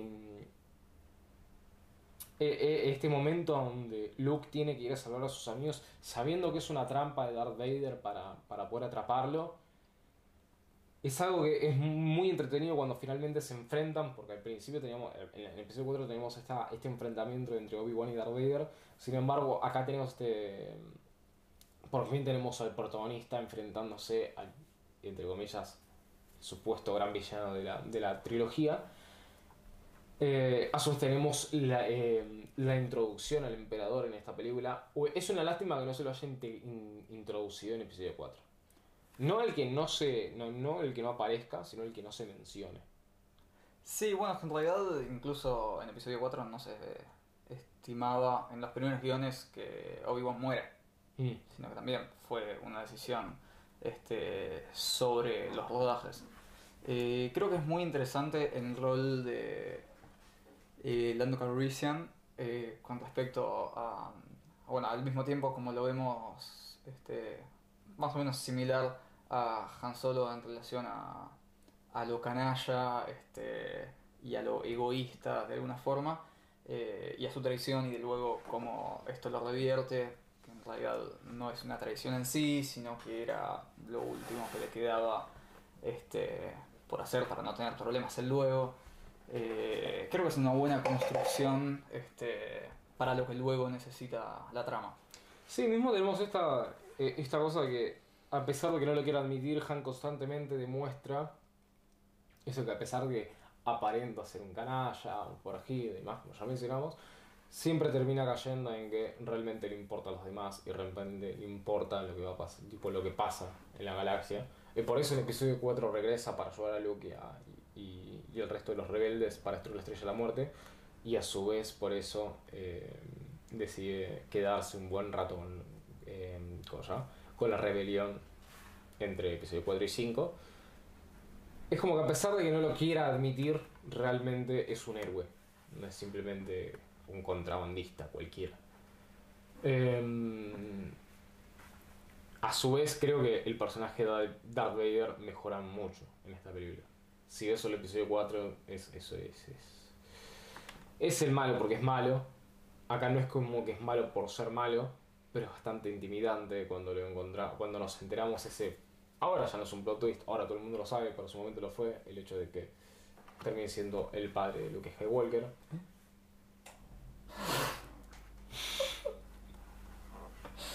¿Es el padre? Nah, ah. él lo mató. Eh, es bastante interesante. Realmente esta película es muy entretenida, está muy bien desarrollada y nuevamente se encarga de expandir un universo donde tranquilamente podrían haber hecho episodio 4 con un sombrero nuevo, sin embargo decidieron no hacerlo. Concluye con un gran clímax este, y eso también es algo este, superior a la cuarta entrega que si bien no terminaba mal, es como que no necesariamente te llamaba a ver una siguiente entrega. Yo creo la que quinta sí. Yo creo que episodio 4 lo que tenía era que, bueno, si esto no funcionó, al menos terminó. Es que claro, eso es lo que se planteaba eh, por la necesidad de George Lucas. Pero ahora se notaba que ya tenía las puertas abiertas a continuar, por lo tanto, eh, escoger un final este, mucho más propicio para continuar la, la saga. Em, por otro lado, sí, creo que este final. Bueno, a ver, lo mismo que me pasa con el episodio 3 es decir, tengo que ir corriendo a ver la siguiente, lo mismo pasa con el episodio 5. Que es esa cosa de decir, quiero ver qué viene después. Em, mismo porque no es un final rosa, en el sentido de que todo termina muy bien, ni tampoco es un final desesperanzador, porque a pesar de que Luke termina enterándose quién es su padre, con lo cual, le, a pesar de no tener ninguna relación y demás, le implicaría un sacrificio importante el tener que derrotarlo eh, a Darth Vader. Em, el haber perdido a, Luke, a, a, Han y, no saber qué, qué, le depara para la siguiente película. Y, él, y la rebelión, el encontrarse en, digamos, aprietos eh, para los esfuerzos del imperio para derrotarlos. Sin embargo, termina con ese aire esperanzador de que todo puede llegar a terminar bien porque Luke es una nueva esperanza. ¿Crees que eh, hablemos un cachito de la muerte de Yoda? Sí, por total, dos segundos, sí. Sí, total, sí, ahora llegamos a episodio 6, que es donde pasa. Eh, yo se plantea como un muy buen personaje en el episodio 5. En el episodio 6 se lo quieren sacar encima. Para mí era necesario que muera. Sí, pero odio la diferencia que hay entre la saga, este, la trilogía original y, Y la precuela. Eh, Son 30 años de diferencia. para un ser de s- mil. Sí. Eh, Si me decís que pasa de los 50 a los 80, Bueno. bueno, Eh, pero sí, es como que es raro como que esté dando sus volteretas locas con Palpatine en el episodio 3 y después en el episodio 6 esté como... Episodio 5 esté a duras penas peleando contra Arturito. sí. Bueno, eso como que si bien en grados de comicidad a mí gracia no me dio, es como que es raro también para el personaje mismo. Buena parte de eso también estuvo improvisado y es como que no le sé. da cierta carisma, qué sé yo. Sí. Un detallito que está ahí, qué sé yo, tampoco Sí, molesta. pero al mismo tiempo al ser hecho una marioneta es como que también queda más Bueno. raro todavía. Para toda la gente que defiende que todo lo hecho con efectos prácticos es mejor, no.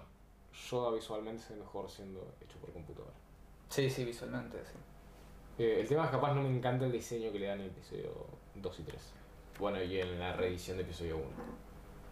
Eh, capaz un diseño más esbelto, pequeñito, ah, que tenía en episodio 4 y, eh, perdón, 5 y 6. Me hubiera gustado más, hecho por computadora. Sí, en el tono de la piel. Sí. Em, pero, pero bueno.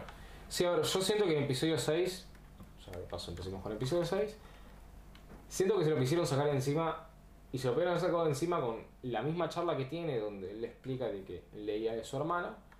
Que medio que lo que Leia es su hermana lo sentís medio sacado como de, del cajón de... ¿Y por qué no termina con... Tipo, ¿cómo resolver rápido el triángulo amoroso entre Leia, Han y Luke? Abrimos el cajón de guiones y... Ah, que sean hermanos. Muy gracioso que para la cuarta entrega eh, había publicidades donde te planteaban que este era una película de ciencia ficción con este una importante este, implicación romántica mostrándote escenas entre Luke y Leia. Es que vos ves episodio 5 y vos sabés que para episodio 5 ya estaba planeando que sea la hermana. Es que en realidad se supone que raro. ya estaba planeado desde la cuarta, pero no lo sabía nadie más que él. Pero es raro. Es raro que haya aprobado esa publicidad. Igualmente si la distribución y demás la hacía Fox es como que bueno, capaz que no. Pero si vos tenías la supervisión y vos sabés, tipo, después de haber dicho, che, mirá, no te quiero tirar ningún spoiler, pero es medio incestuosa tu, tu publicidad. ¿Por qué? Espera, ya vas a saber por qué, pero no la hagas, por si las moscas.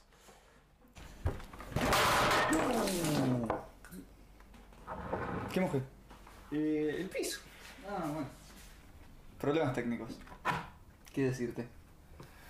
Como decía, eh, me parece que está como medio resuelto así de golpe. Si hubieran dejado alguna pista, algún indicio que uno diga, sí, Leia es la hermana de, de Luke y hubieran eliminado las escenas de incesto, esa parte hubiera quedado mejor.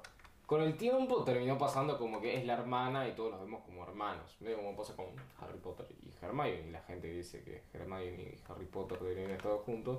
Gente inmadura que nunca tuvo una relación eh, entre el hombre y la mujer. O personas que no personas con el- una amistad con una persona del sexo que le atrae sin tener algún tipo de atracción sexual. No sé si me expliqué bien. sí, sí. Ok. Entonces, siento de que no está tan bien resuelto eso. Pero de igual manera, la de la trilogía es claramente episodio 6. De la. Y sí. Es, no no ofrece muchas cosas nuevas. Agrega este personaje boludo, estos personajes boludos. A mí los, los Ewoks no me gustan. Me parecen muy boludos. Hubiera preferido que sea con Wookiees. Y... Que entiendo que justo que caigan en la luna de Endor y que justo estén los Wookiees. Pero hay tantas eventualidades. Sí, a ver, de esa forma hubiese preferido a los Wookiees.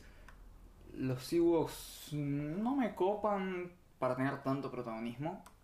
Eh, como que aparezcan y chau, joya. Pero que sea toda esa esta, esa batalla en, en tierra de Wookiees y con sus artilugios es como que no.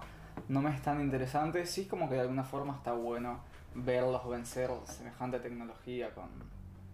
No sé, supuestamente George Lucas Sí. dijo que quería hacer una especie de crítica o metáfora a la guerra de Vietnam.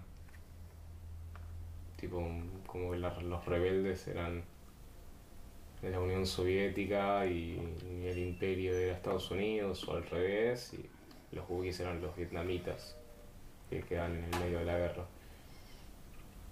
Sí.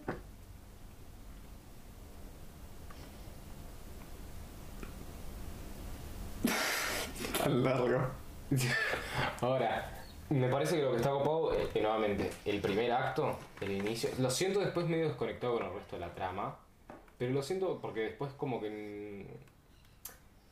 A ver, está copado el cómo resuelven el tema de Han. Me parece que no es que... Y de la nada apareció descongelado, vivo y coreando.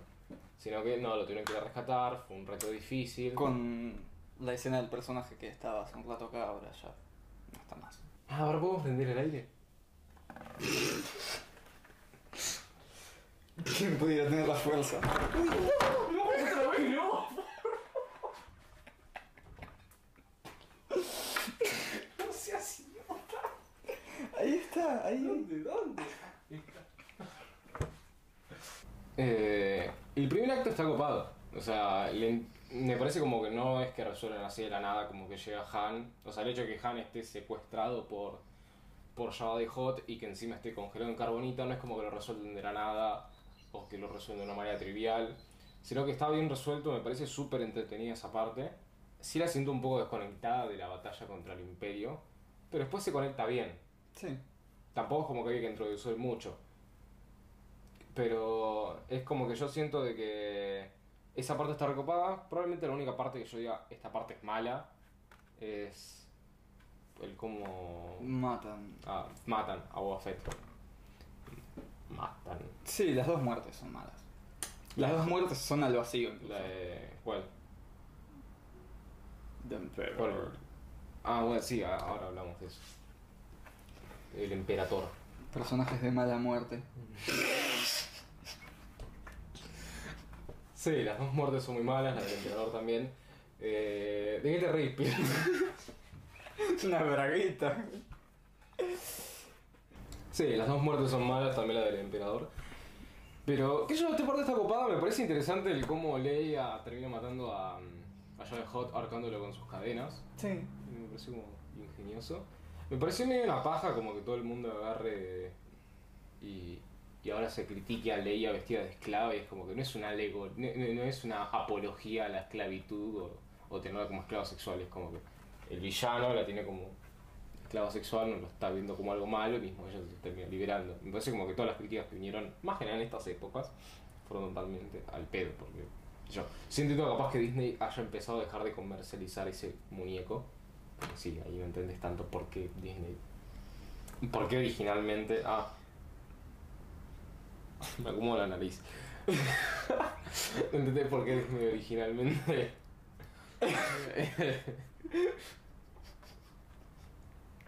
Entendés por qué eh, perdón, por qué George Lucas hubiera permitido de que se comercialice un muñeco de el de ella como esclava sexual de Java. Sí, igual también entendamos que había muñecos de todo. Sí, sí. Pero. Pero, qué sé yo. Eh, pero, qué sé yo, esa parte como que a mí no me molesta. Además, creo que el personaje, algo que me olvidé decir de episodio 4, es que está recopado esto que la premisa es como medio la clásica del héroe, tiene que ir a salvar a la tiene que ir a rescatar a la princesa del castillo, Sí. ya la muerte. En medio de decir Mario, aunque esto es previo. Eh, sin embargo, tipo, inmediatamente que la rescatan, ella como que básicamente se vuelve como la líder del grupo y no es como que la rescatan por Sí. algún tipo de, de inferioridad ni nada, sino que porque la tienen secuestrada en una mega prisión, tipo destructora de planetas. Como logramundos. Bueno, hay una escena cuando ya están en, este, en la guerra los personajes principales en la que Leia le repite a Han Solo la frase que él dice al final de la segunda película, de la, de este, del episodio 5. Sí, el episodio 5. Eh, no me parece mal, sin eh, embargo, sé. sí, Sin embargo, sí me parece mal que hagan lo mismo con Han Solo y con Rey en episodio. Serían 7 y 8. No esa frase, sino esto de. Che, ¿sabes que te tenía que decir algo? Decímelo cuando vuelvas. Y Han Solo se va y se muere. Y Ah, con sí, Rey pasa lo pensé que mismo. con Rey tipo de que Han le respondía, lo sé. No, Y, y Rey le dice lo mismo en un momento. Che, ¿sabes que te tenía que decir? Decímelo cuando vuelva. Y se muere Leia. Sos un maestro. Es más, no sé si esa es una de las escenas que están agregadas post-mortem. Sí, bueno, creo que casi todo. Bueno, originalmente creo que era en episodio 8. No, igual para me estoy adelantando. Eh, ya cuando lleguemos a ese episodio. Sí, bueno, pero usando esto de, de Sí, la sí. frase como conexión, es como que allá sí me parece innecesario que lo, hace- que lo usen dos veces. Sí, Acá como que como es que algo más personal Se la entre ellos. Claro, pero aparte es como parte de su relación. En el otro es tipo, son tres personajes que no. Sí. Eh, posteriormente, eh, o sea, como que a partir de el vencer a Jabba de Hot, liberar a Han, el presentar a Luke ya como un caballero Jedi, creo que no como un maestro, se lo presenta como un caballero. Sí.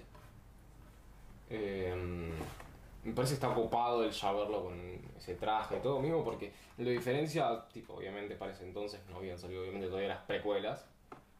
Eh, Es interesante el cambio de atuendo. Sí, sí, es como que me parece copado. Eh, posterior, ah, bueno, además, tipo, de, de todas formas no deja la túnica con la capucha, Sí. Con lo cual también queda copado. Es como que me gusta, además lo da como una versión más moderna de los Jedi. Algo que después me rompe las bolas, porque inclusive para cuando vuelve en episodio 8, ya no tiene ese traje. Eh, no digo que tiene que estar con el traje, Me traje molesta, 40 no. años después, pero... Me molesta que en episodio 7, igual ya adelantándonos, pero Sí. fluctuaciones. Eh, al final del episodio 7, él está vestido de blanco, harapos claros, y en la siguiente película está de negro. Eh, sí, Tipo, más allá de la continuidad, es como que también, si el chabón abandonó de alguna forma la religión, es como que está vestido como sí, Jedi sí. porque se dice así. Eh, sí, no, no, no tiene mucho sentido. sentido.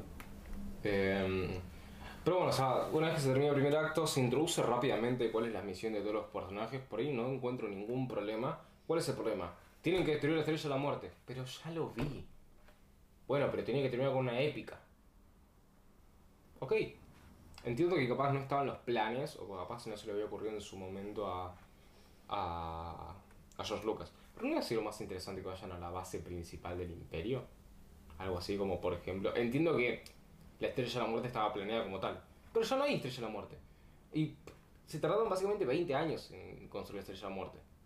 Porque para episodio 3 ya estaba diseñada. O prácticamente diseñada y ya estaba en construcción. Tardó 20 años para terminarla de construir. No hubiera sido más lógico, tipo, no tiene sentido de que en apenas unos años la hayan construido tan rápido. Igual no estaba No, completo. Pero, pero está como que al, No, al- sí, al sí. 30% en 5 años. No, pero igualmente. Sí, aparte sería mucho más práctico, creo, para la historia que todos los personajes se dirijan al mismo lugar donde estaba Luke. Eh, yo entiendo que no, no sé si parece un momento, creo que no. Pero yo, algo así como ir a Mustafar. Que es básicamente donde está la fortaleza de Darth Vader. Para Rogue One, entiendo. Para ese Sí. momento no tenía pensado capaz Mustafar. Lo entiendo. A un planeta donde esté la base principal de Darth Vader, donde esté el emperador. En vez de mover al emperador, un personaje que supuestamente nunca se mueve, hubiera sido mucho más interesante eso. Sí, sí. Eh, entonces es como que, bueno, ya repetimos la Pero de alguna premisa. forma, como que tiene la necesidad de hacer las dos batallas en paralelo siempre. ¿Las dos batallas cuál es? La de los que están en la Y los Jedi y. Pero que estando todos en el mismo planeta es como que puedes hacer Sí, no, batallas no. con eh, naves, puedes Sé hacer que la hubiese sido batalla en mejor, tierra. pero como que se manejan así. No sé, me parece como que simplemente es repitamos lo mismo. Posteriormente, bueno, ya dijimos, los Ewoks no me gustan, me parece muy boludo, me pasa exactamente lo mismo que con los de episodio 8, los Porks. No- sí, ya entiendo, no son tan malos y tienen una utilidad como para servir como los indígenas que van a pelear por su liberación y toda la mierda, pero me chupan huevos, son personajes de mierda. Hubiera preferido otra especie, una especie mucho más útil para la trama. no unos personajes hechos para vender muñecos. Y sí, entiendo que Star Wars está hecho en parte para vender muñecos, porque a partir de episodio 4 se empieza a ser eh, de los el, el ingreso más importante de la franquicia. Inclusive, a ver, eh, una de las razones por las una de las razones, eh, un, un personaje que le encantó a todo el mundo y todo el mundo se hizo, que se hizo comprar muñecos fue el de Boba Fett, que después tuvo ese defecto de la pistolita, que es- o no sé qué verga, y lo tuvieron que sacar del Sí, mercado. ese defecto de los fans. Pero es como que eh, entiendo que quieran hacer productos para vender muñecos y demás, peluches, lo que quieran. Pero son personajes de mierda, totalmente al pedo. Hubiera preferido otras cosas. Eh, sí creo que la relación entre los personajes sigue manteniéndose excelente. Eh, si bien queda medio sacado mm, de una, esto de eh, Leia y Luke son hermanos. De todas formas yo siento de que eh, eh, cómo se relacionan los personajes y demás sigue manteniéndose bastante bien. Por fin ya no tienen ningún tipo de tensión sexual incestuosa. Pero no sé, simplemente no es una buena película. Creo que el enfrentamiento entre Darth Vader y Luke sí está bastante bueno. Que ya por sí teníamos un buen, entre, un buen enfrentamiento. Porque, ¿saben? No tienen saltos locos, no tienen choques con los sables re violentos a, a comparación de otras películas durante la saga. Pero está bastante buena. Y es una. Y, y jun- al igual que como pasa con Obi-Wan y Anakin, esta es una relación bastante intensa. Porque en parte Luke tiene esa incertidumbre de querer salvarlo de su, de su situación a Darth Vader. Em, eh, sin embargo, ¿cómo se llama? Es, es a mí personalmente la pelea entre Darth Vader y Luke me parece ocupada. Mismo, por ejemplo, es interesante esto de que Darth Vader, eh, eh, Palpatine trate de también pasarlo al lado oscuro y, y Luke medio como que empieza medianamente a hacer eso, por ejemplo, cuando Darth Vader lo provoca mencionándole a Leia, mencionándole a sus amigos y demás. Estaba copado, qué sé yo. De hecho, me, cuando la volví a ver dije, esta y, la y su enfrentamiento en episodio 5 son de mis enfrentamientos favoritos en Star Wars. No son épicos a nivel de, capaz, a comparación de otras peleas durante la saga, pero la relación y la tensión que hay entre los personajes está muy copada. Eh, eh, pero sí coincido con vos con que la muerte del emperador es totalmente boludo. El cómo lo agarra y lo tira como... Sí, porque como que. De alguna forma va en contra del planteamiento de- del gran poder que tiene el personaje. eh, cae, simplemente agarrarlo porque está distraído, tipo, hubiesen hecho lo mismo con Snoke. eh, Y con Snoke no se podía, entonces porque con él sí. sí, Está bien, él no se muere. pero... Está bien para cuando llegó Snoke, este chabón había aprendido. Ponele. Eh, no, no, pero qué sé Pero- yo, más que boludo el que lo tira a un precipicio, que no entiendo por qué hay un precipicio en una estación espacial. Bueno, es precipicio sí, ¿no? Sí, no, pero. Pero qué sé yo, más allá de eso, siento más boludo esta, este, este plano de Darth Vader haciendo... ¿A quién salvo? Me parece boludo. Sí. Em, pero bueno, esta, esta parte donde vemos a Darth Vader sacarse el Eso te iba a casco preguntar, la relación de la cara. Entre Hayden Christensen y él. No, Ah, no, sí, me pareció ocupado. creo que estuvo bien. Sí, sí, estuvo bien. Eh, Este, incluso prefiero eh, ver en la versión original a Darth Vader Viejo. viejo. Sí. Eh, Eh, es como que necesario ver a Hayden Christensen. a mí Hayden Christensen entiendo que es mal actor. Pero es que no era necesario poner a un No, chabón. no, no, no, chabón de refiero a eso. Me interesa volver a verlo como Darth Vader, por ejemplo, ahora que llega un Obi-Wan. Pero en este caso, me rompe las bolas que hayan hecho esa revisión. Eh, lo, siento totalmente boludo porque además, tipo, la versión que se redimió es la de Darth Vader. Eh, la versión de la versión grande. Qué sé yo, me parece más como para pegarlo más con la trilogía trilogía precue- precuela que otra cosa, pero me parece boludo. De hecho, ¿por qué no hablamos justo que estamos con esta trilogía? ¿Por qué no hablamos de las revisiones?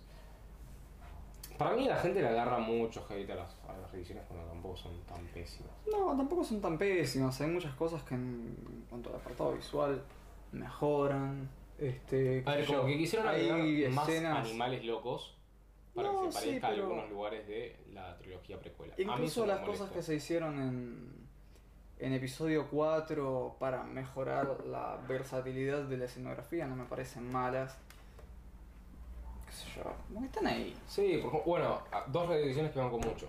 El cambiar a, a la versión de Java humano que había en el episodio 4 en su primera versión por una versión de Java computarizado para que pegue con la versión de episodio 6, para que no haya una incoherencia. Sí.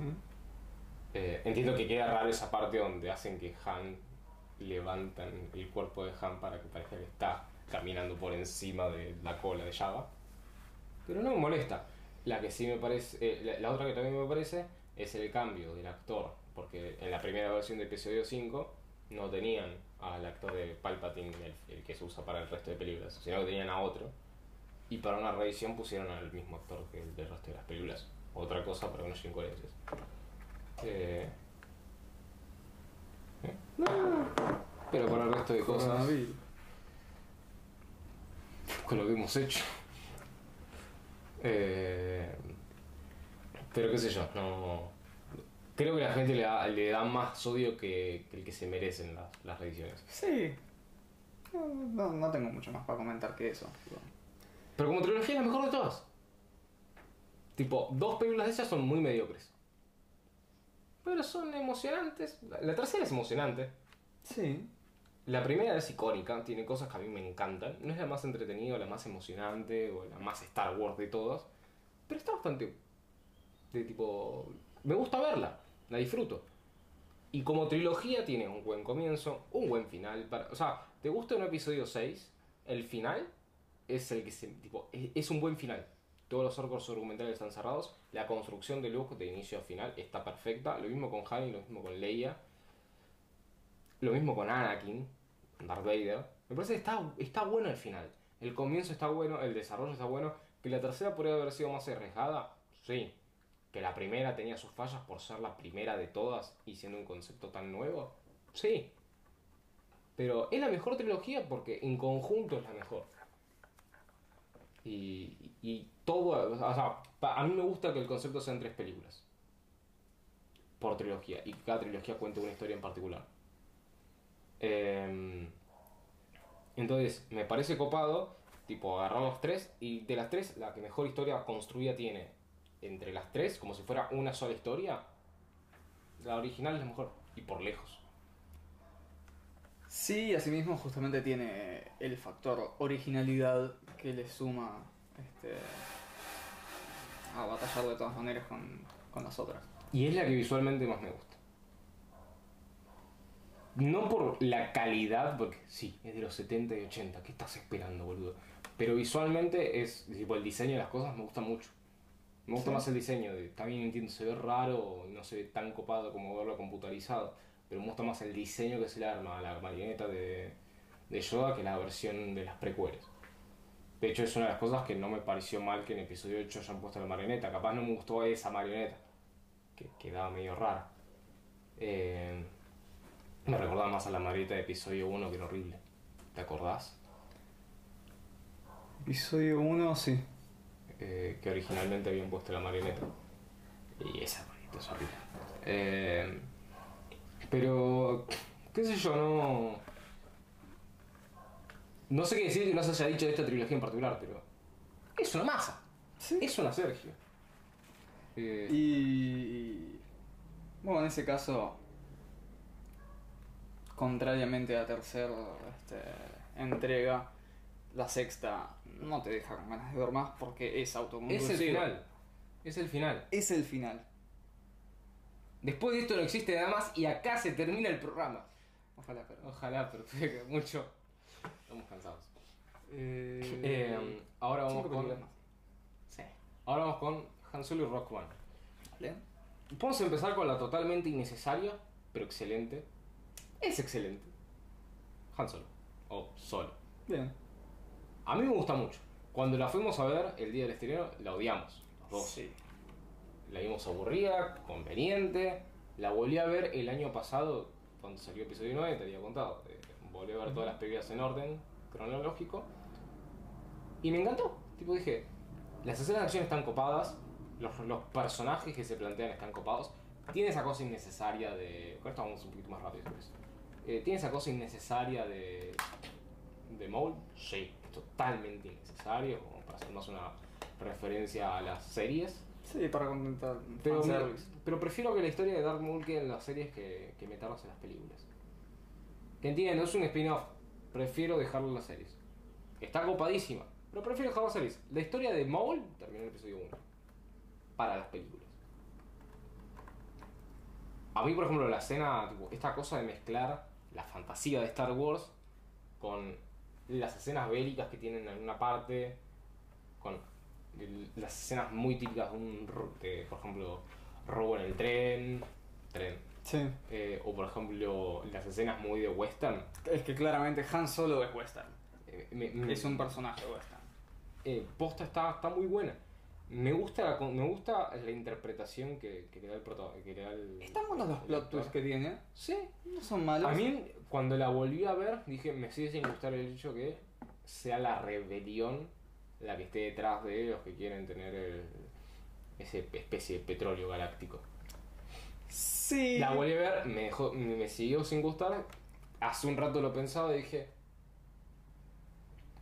Pero, qué sé yo, es como que si querías un plot twist, hubiera preferido eso que sea cualquier otra persona. Sí. Porque la gracia es que deciden no entregarle el- ese petróleo loco galáctico a. ¿Cómo se llama? Al antagonista simplemente. Sí, perdón, no me acuerdo el nombre de la mitad de los personajes nuevos. Creo que simplemente me acuerdo, simplemente me acuerdo de la pareja de él. O su interés amoroso, que creo que es Quira. O Kira. Kira. Eh, sí, no me acuerdo del de Visión. Eh... Tobías tanto. No. Ese es. Ese es el de. El mentor, digamos. Estamos muy dormidos. Sí, sí. Estamos muy cansados. Eh, sí, el que lo acompaña hasta que lo traiciona. Tobías Sí. Beckett. Tobias Beckett, ahí está. Eh, a ver, si tiene que haber un plot twist para que no le entre en el coaxium refinado, Sí. eh, sin refinar, me parece como que es un buen plot twist. Mantiene, por ejemplo, este- la misma estética que tienen, eh, que tienen eh, los rebeldes. Está copado porque te recuerda una especie de indios, como si fuera una película de vaqueros. Nuevamente, me parece que está muy buena. ¿Cuál es el problema que tiene? Harrison Ford es, es- es Han Solo. Entonces cualquier persona que quiera volver a interpretar a Han Solo tiene que imitar a Harrison Ford.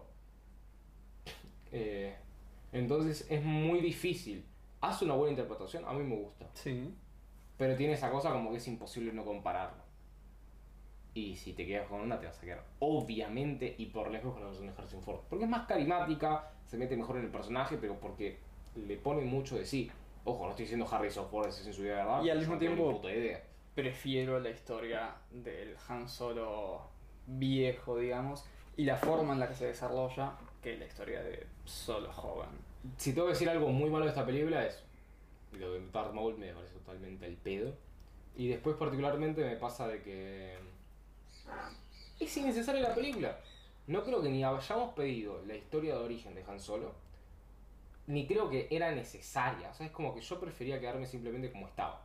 ¿Qué opinas del apellido?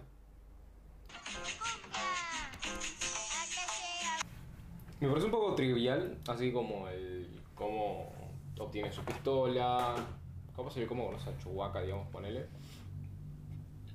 Eh, el Chewbacabras. A un simpaticísimo muñeco que todavía no me tengo que acostumbrar al lente. El Chubacabras, que es Chubacabras de Dystopian Customs, si lo quieren buscar.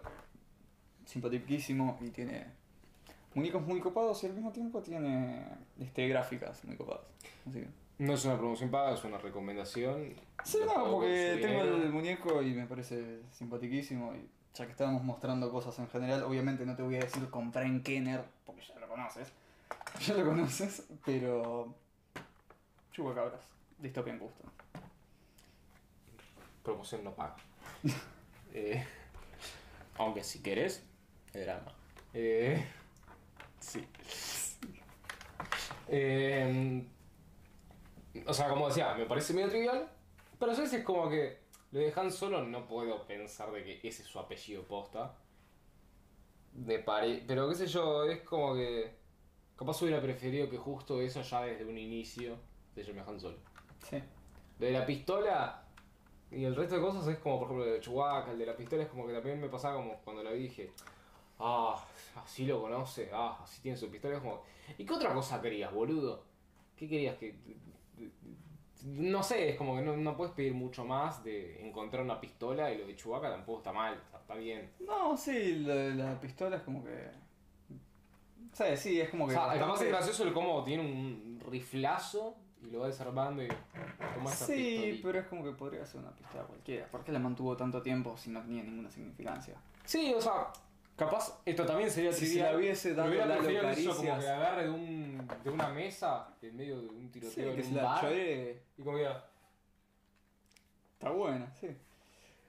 Muy buen Lalo Caricias, el de Donald Glover. me gustó mucho su versión y es un personaje que a mí me gustó que no vimos tanto en, en la trilogía original lo mismo que con la película no hacía falta pero es una buena interpretación ahora vamos a tener una serie de él la banco la Sí, interpretación banco a Donald Glover. banco Donald Glover Eh, me parece muy buen artista tanto en su música y en sus participaciones actorales Y también es director. también es director Vayan a ver Atlanta, que es muy buena serie. Eh, pero bueno No el club de fútbol. Si quieren sí, pero como que. no tengo ni puta No van a encontrarse con Donald Glover. Eh, o sí, no sé. Ahora, pasemos a Rock Si One. Travolta estuvo en las medialunas del señor anciano familiar. Ahora voy a decir el nombre para que se entienda el próximo chiste. Cuando yo era chico y mi vieja me decía, tipo, compramos medialunas del abuelo, yo no sabía que se llamaba así la, la pastelería, la facturería, panadería, ¿no? de la panadería supongo que sería. Claro, sí, pues también vende pan, no solo facturas. Em, yo pensaba que el mi abuelo hacía medialunas y yo dije, ah, mira qué buenas medialunas hacía mi abuelo. Y no veías el envoltorio. No, Así que ahora. El abuelito. Vos sí tenés que pagar, vos sí sos una mega industria. Sí. Y Kenner también. ¿Y por qué no George Lucas? Es como que. ¿Y por qué no YouTube que estamos usando su plataforma? ¿Eh? Ya viene siendo hora. Es. Bueno. Pero por todo el resto de cosas. eh, me parece una muy buena película. Innecesaria, pero buena. Eh, y después Rock One. Ah, otro detalle, último. Detallito. Eh, me pareció. No me pareció muy copado, pero, tipo, curiosidad. Cuando vi los extras de la película, enterarme de que el droide de Lalo Caricias fue interpretado por la protagonista y directora de Fleabag, de Phoebe algo. Ah, no sabía eso. Eh, ¿no? Un Datísimo, importantísimo. Sí. Vayan a ver Fleabag.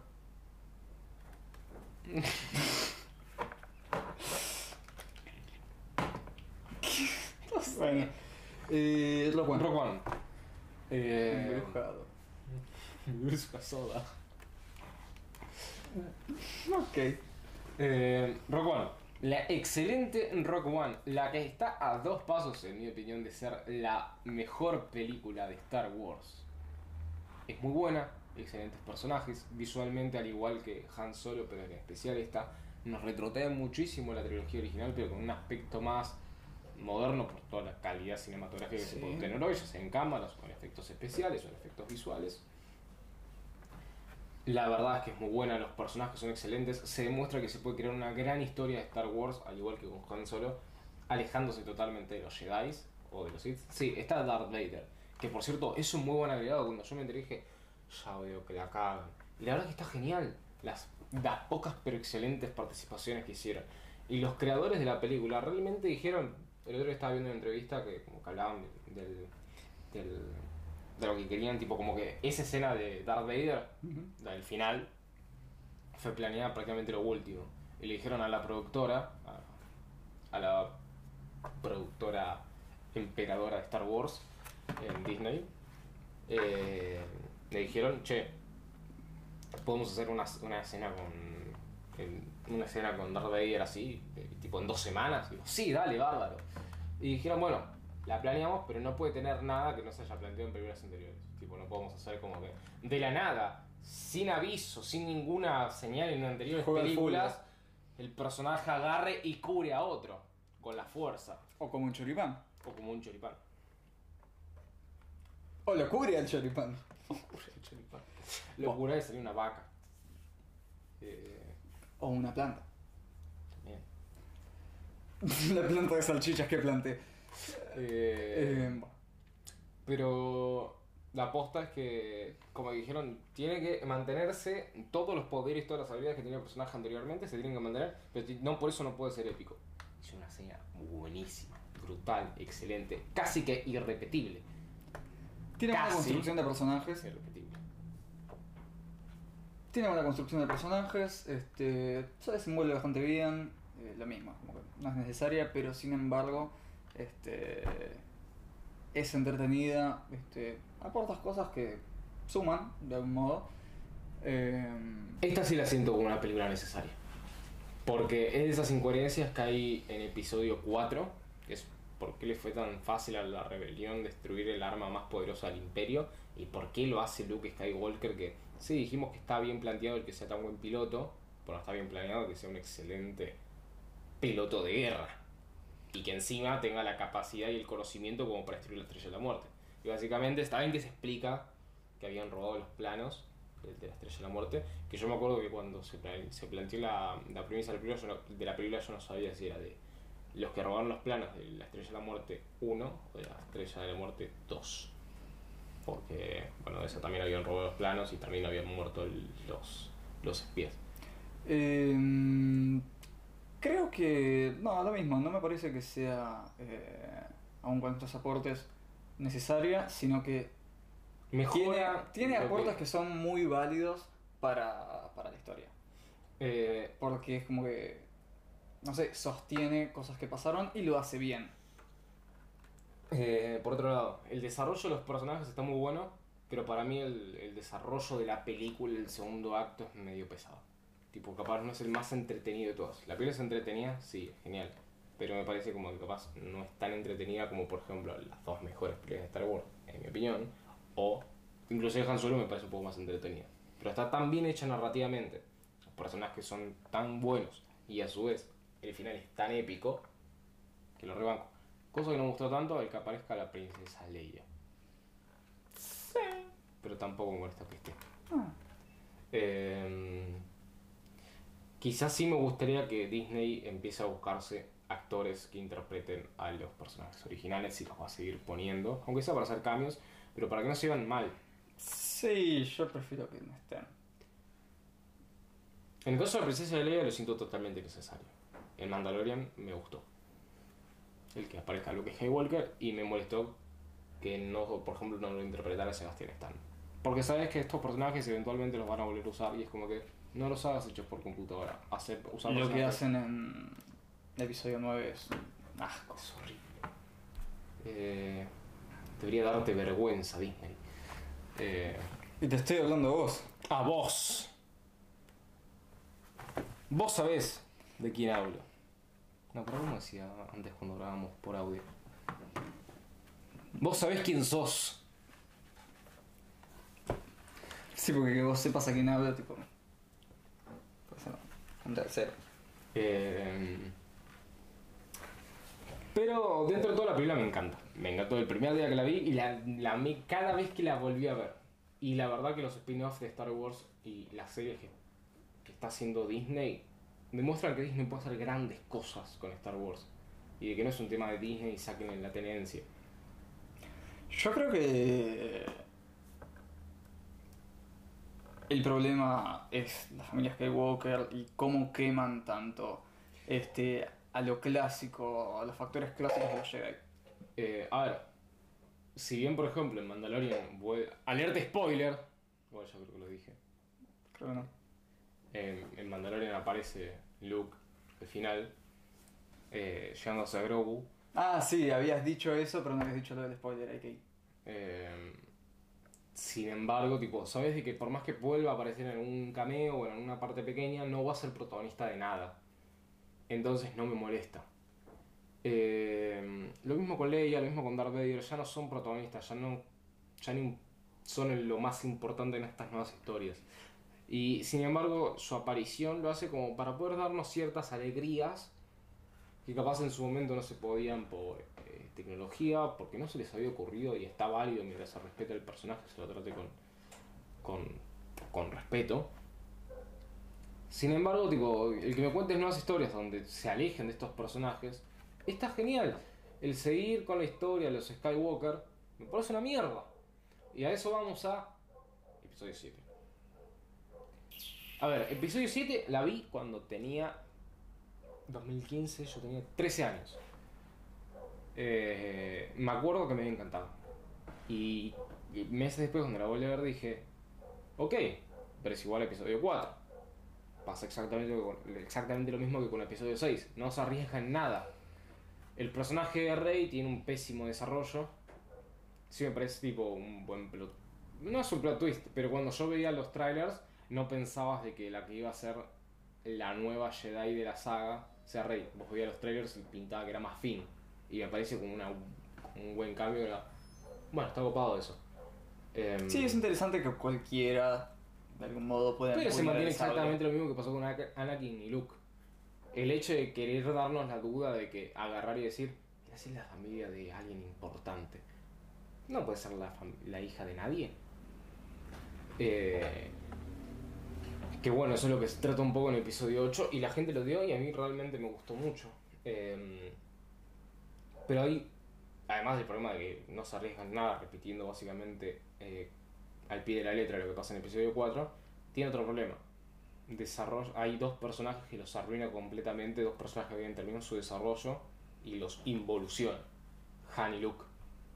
Que, Luke lo involuciona aún más en el episodio 8. Capaz Sí. esto de el agarrar y decir como que se alejó de la sociedad o de la galaxia y se exilió. No entendés esa persona que buscaba la paz y terminó así. Tipo, como que se siente culpable por todo lo que pasó con la primera orden. Y, y, y Handy era como que había dejado de ser ese forajido, ese canalla, ese contrabandista y... No, está igual que en el episodio 4. Exactamente igual, pero ahora sin el alcohol millonario. Entonces, no te mierda. Involucionaste dos personajes que habían terminado su arco argumental. Entonces, es como que eso sí me molestó mucho. Y con respecto a la primera orden, la primera orden es fantástica en la primera escena. Después no. Después es una mierda.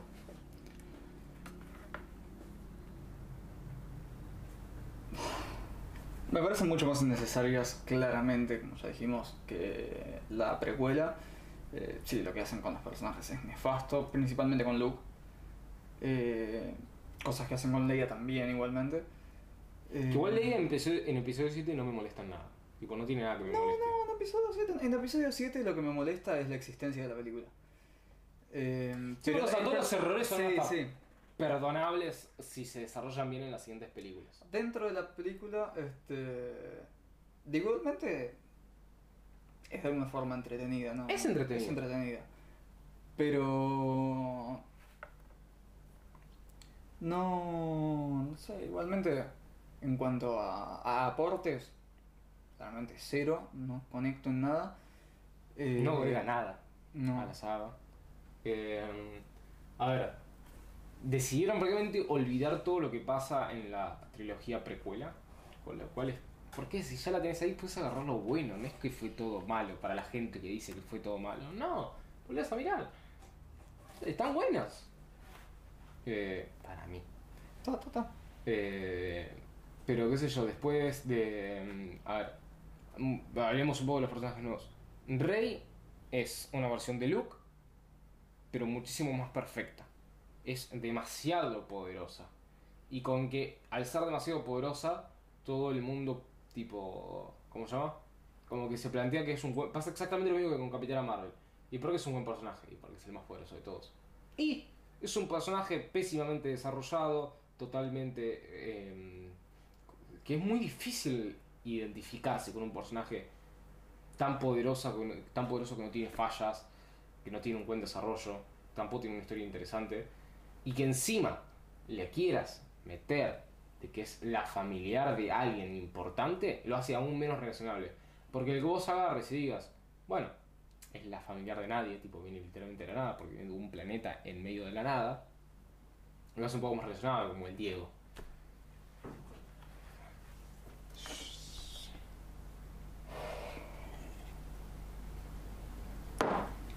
Fa. El Diego. No era por el chiste malo. Ya sé. Ah. Eh, Em, yo sé qué me decir de esta película, más que es innecesaria, hablando de Kylo Ren, sí, para. Hablando de dos personajes más.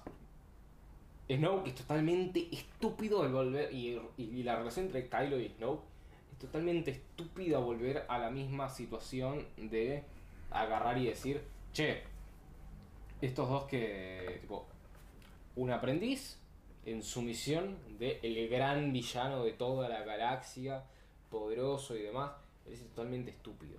El volver a poner una especie de estrella de la muerte me parece totalmente estúpido. Kylo Ren me gusta como personaje.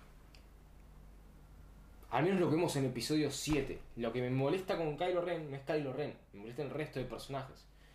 Se había entendido de que Anakin terminó así por la desconfianza de sus allegados y que hicieron en Kylo es hijo, yo te amo, pero que tengo miedo de que seas medio violento como tu abuelo, porque viste cómo son los genes de la familia. Entonces, hace una cosa, andate de exilio con tu tío, con tu, con tu tío el viejo, así te entreno un poquito. ¿Y qué hace el tío? La única persona a la cual tenía a su lado, a la cual aún se relacionaba con él dentro de su familia, ¿quién era?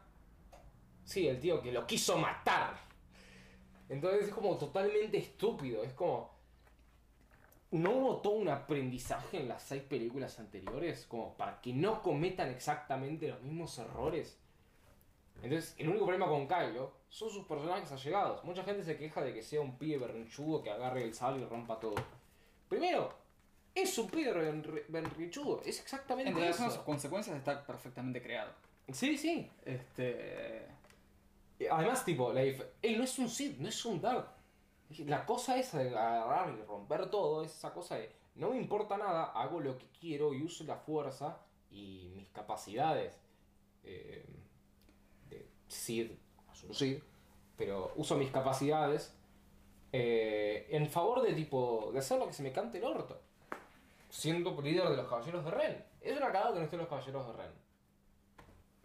Eh, pero qué sé yo. Y con esto, si querés, pasamos a episodio 8. Dale. ¿O tenías ganas de decir no, algo? el Sí, comentario es válido para ambas películas. Dale. Más en realidad, bueno, para episodio 8. Para episodio 7. Eh, el personaje de Snoke es perfectamente. Este, es un personaje perfecto siendo creado por. Sí, sí, Abrams. Sí. Sí. Creo que ya lo habíamos mencionado en un programa, le preguntaba él antes, pero no, no me acuerdo cuál.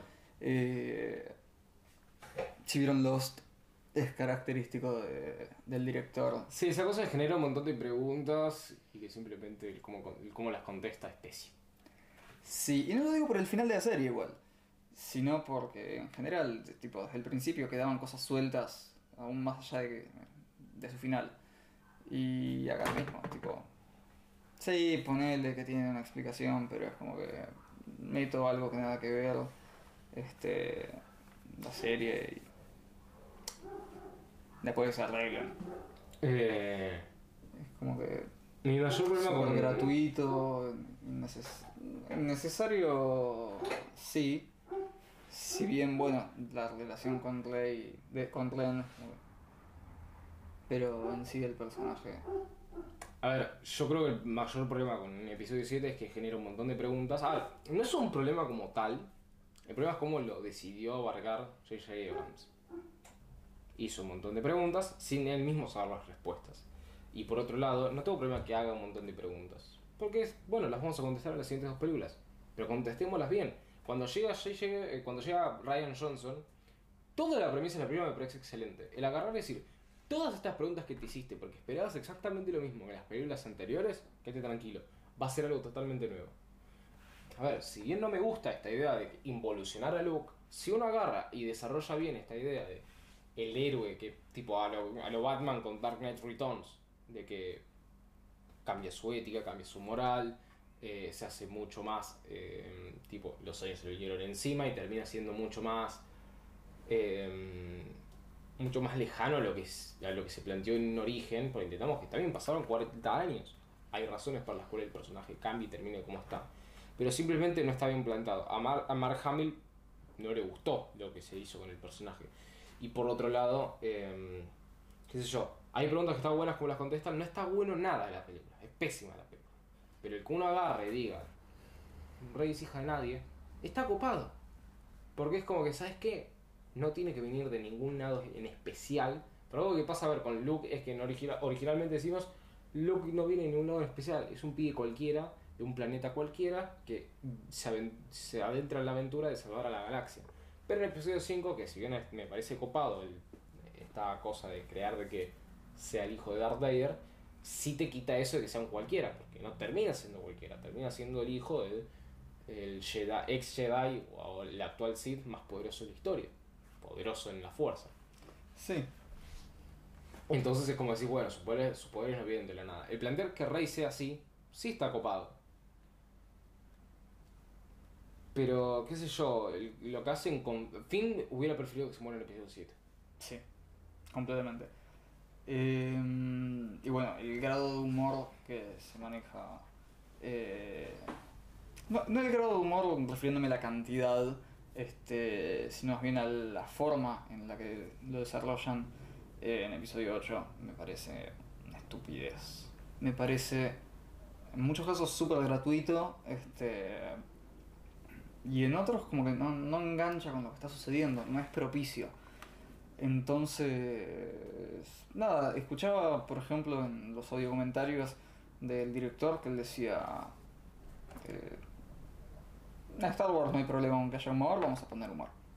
Listo, esa fue la justificación y lo dice tipo al comienzo con este con los chistes que hacen al, al principio de la película.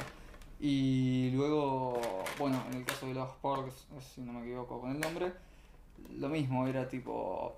Se lo mostré a Katy Kennedy y le pareció gracioso, así que lo dejé. Un montón de veces pensé en sacarlo, pero ella le pareció gracioso. Y como ella me paga... No importa nada. Además Disney está en esa época donde le damos una trilogía a todo el mundo que me caiga bien. ¿Qué sé yo? La comedia de la película es de lo peor que tiene porque es muy el estilo Marvel. Y Marvel en muchas cosas, en lo que es comedia, lo cago mucho. De hecho, por ejemplo, lo peor de Infinity War es la comedia. Lo peor en Endgame es la comedia, pero precisamente en Infinity War vos le sacás eso y la película es prácticamente perfecta. Es excelente. Eh, pero, o sea, qué sé yo, Siento que con esto terminan de sepultar al personaje de, de Luke. Tengo entendido que el personaje de Leia iba a cumplir un rol mucho más importante en esta película, pero bueno, porque es- falleció Carrie Fisher, se tuvo que reemplazar esta escena donde básicamente volaba cual Superman y tenía que ser eh, internada y en medio en coma hasta convenientemente justo el final de la película. ¿Qué opinas de la fuerza en Leia? No lo veo mal, o sea, es lógico que lo tenga. El problema es justo cómo sea el que se presenta. Bien. No tengo problema. Creo que se hubiera, creo que se hubiera parecido tanto como tanto con Luke como con Leia hubiera preferido que se destaquen más en la fuerza que en el combate. Pero el que justo vuele en el espacio como, como Superman, no, me parece estúpido. Es eso, o sea, me, me, me molesta cómo se plantea. O sea, el hecho de que sea una Jedi me parece lógico. Creo que es un despropósito para la escena. Sí. Se podría haber planteado de mil maneras distintas esa cualidad y no. Creo que si No me hubiera gustado nada. ver algo en esta trilogía era la relación entre Leia y, y Luke, como hermanos. Algo que no pudimos ver en la trilogía original. Eh, pero ahora vayamos a episodio 9. Ahora sí, la peor película de Star Wars. Que ahora creo que insultamos más episodio 8 y 7 que episodio 1. Sí, es que en realidad. Pero como película me este, parece episodio 1 peor que esas dos.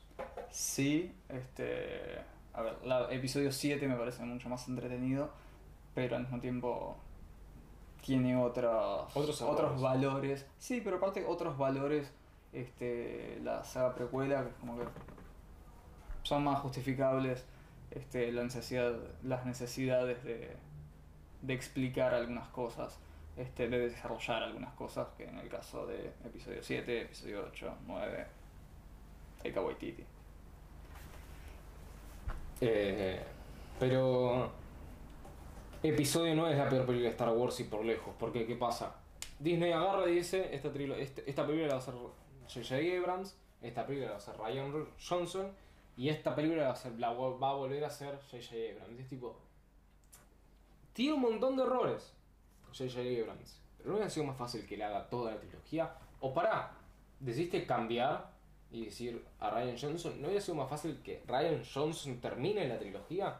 Porque de última, el hecho de agarrar las preguntas que te planteaste en episodio 7 y que sean las respuestas totalmente nada que ver a lo que te, a lo que te supusiste, me parece copado, pero seguí por ese camino. Básicamente llega episodio 9 y dice, episodio 8 nunca pasó, perdónennos por favor. Acá viste episodio 7 que te gustó, te pareció entretenida, volvemos a eso. Rey, ¿sabes quién? No es hija de nadie, pero es nieta de alguien. ¿Y de quién es? De Palpatine. Palpatine nunca fue un personaje súper interesante que los fans hayan pedido. Lo más interesante en, eh, ¿cómo se llama? en la trilogía precuela es que se plantea una historia interesante para el personaje. Pero completamente apartada del poder. Claro, y ni siquiera es protagonista hasta la tercera película. Y por otro lado, realmente nadie iba a ver esas películas por Palpatine. La gente iba a ver esas películas por Darth Vader, por Anakin Skywalker, por Obi-Wan, por Yoda, por Padme. Podría ser. Pero no. Como que el volver a tocar ese personaje totalmente estúpido, teniendo en cuenta de que se había muerto. No, no, es que eran clones. Supuestamente los clones no pueden tener el, uso de la fuerza. Que eso, no, no, no, es que eso va a ser respondido en Mandalorian. Deja de responderme las cosas con series, hace buenas películas. Perdón, me enojé.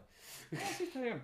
Eh, es un aspecto que hablábamos, no sé en qué programa, pero que... Ah, creo que en el que se estrenó el 25. O sea, ayer, pero para ustedes. Que es que hay muchas historias, muchos personajes, muchos objetivos a desarrollar que no son este, propicios para una película. Eh, como así también hay muchos que no son propicios para una serie, para una novela, etc. Y hay que encontrarle eh, su lugar adecuado para narrarlos. Y en el caso de Star Wars, donde tenés un universo expandido tan grande, este, tan aprovechable, creo que. No sé, es, es una estupidez hacer, hacer películas así. Entiendo igualmente la parte comercial y demás, sí, pero no.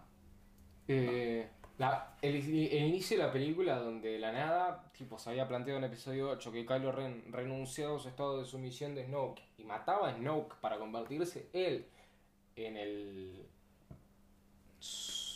líder supremo de la primera orden, me parece copado porque es que hubiera pasado si ese deseo de Darth Vader de vencer al emperador y él convertirse en el nuevo emperador de la galaxia, pero que nunca hizo, porque si vos ves el episodio 3, él buscaba que Padme lo acompañe en esa cruzada para eventualmente él derrotarlo.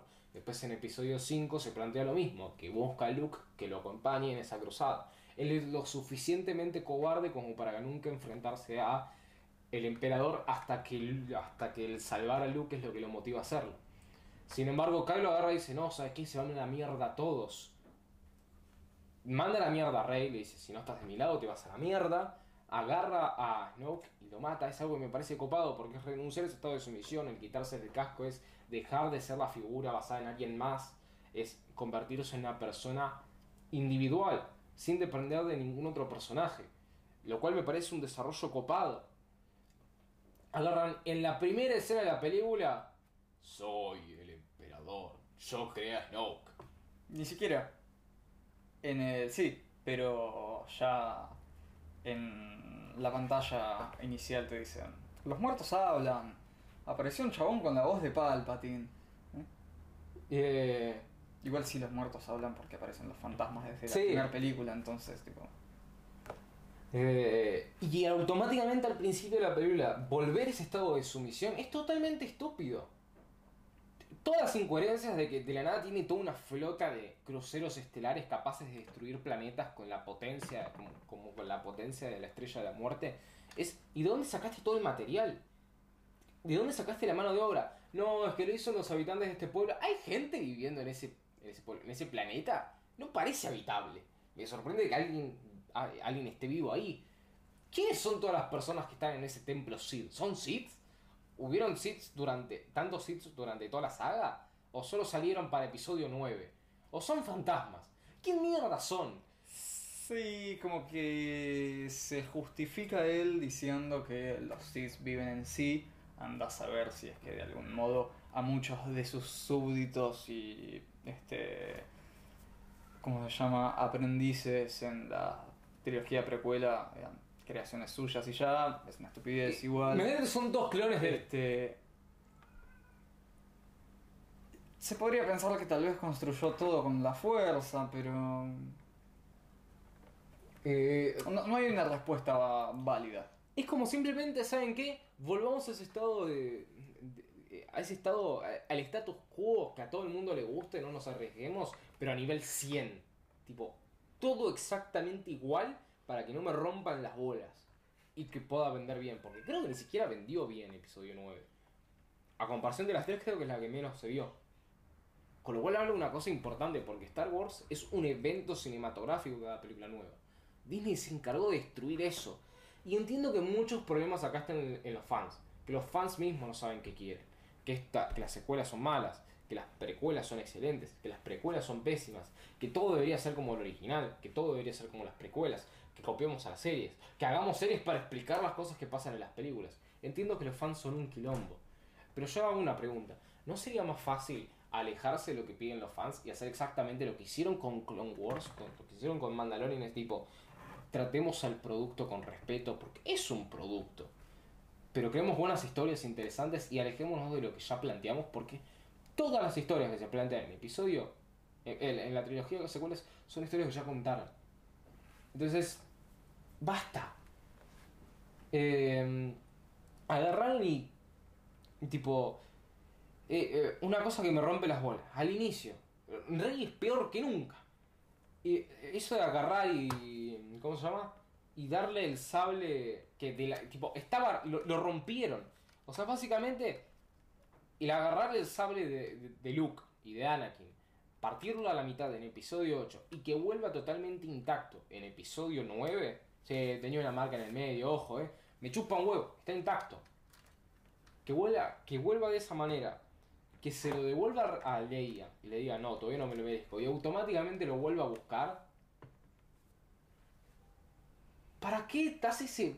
No, es que en realidad quiere referirse con respeto a, al sable de su antiguo maestro. Si automáticamente va a ir a buscarlo de nuevo, no lo pongas. No pongas esa escena. Es totalmente innecesaria. No mejora el desarrollo del personaje. Esto de cosa de agarrar y que la nada pueda curar con la fuerza, no veo problema que agreguen habilidades con la fuerza. Pero me parece que la fuerza ya está bastante establecida como para entendamos cuáles son las habilidades que tienen. Sí, igual me parece mucho peor eh, la proyección que hace Luke. ¿Cuál de todas? La de... Cuando pelea con Kylo. Ah, sí, eso es como que... ¿Qué onda? Sea, entiendo que nunca lo toca y demás. Es estúpido. Em, Y asimismo, bueno, esta relación, más allá de la, la relación este, psiconáutica que tiene Kylo con Rey, eh, estos tipo viajes astrales, cosas raras que le pasan a ella y se despejada y no sé qué, es como que... yo, son escenas que visualmente están buenas, pero son completamente innecesarias. Más Sí. allá de eso, es como que no... no entiendo por qué ponen tanto a Adam Driver en bolas. En cuello. Eh, no sé, No me molesta. capaz que es motoquero. No sé. Por eso usa ropa de cuero. También.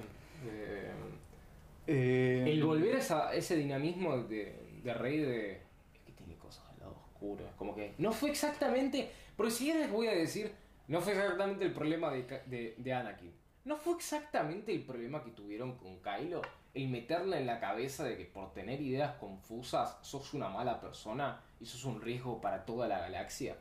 Porque nuevamente, ni siquiera es irse a otras películas, de otra trilogía. En esta misma trilogía. Eh, o sea, simplemente es boludo. Te estaba probando, Rey. Pásate la prueba. Pasaste la prueba, Rey. Eh. Reinhardt. Pero. O sea, es- esta película me enoja. Esta trilogía me enoja. Pero espero que Disney haya aprendido de sus errores en esta trilogía y que lo que ahora venga con Taika Waititi, alejado de la, de las- de la historia de los Skywalker, sea algo nuevo, sea algo copado. Es un buen director, sabe tener escenas con diálogos interesantes, personajes bien interesantes. Es que a mí no me gustó Ragn- eh, Thor Ragnarok. Mira Jojo Rabbit. Jojo Rabbit es de las mejores películas del año pasado. ¿La viste? Eh, no. Mira, está buenísimo. Eh, realmente sabe manejar climas distintos. Que le gusta mucho la comedia, claramente. Miren Mandalorian, hay un montón de capítulos dirigidos por él. Y claramente sabe dirigir una.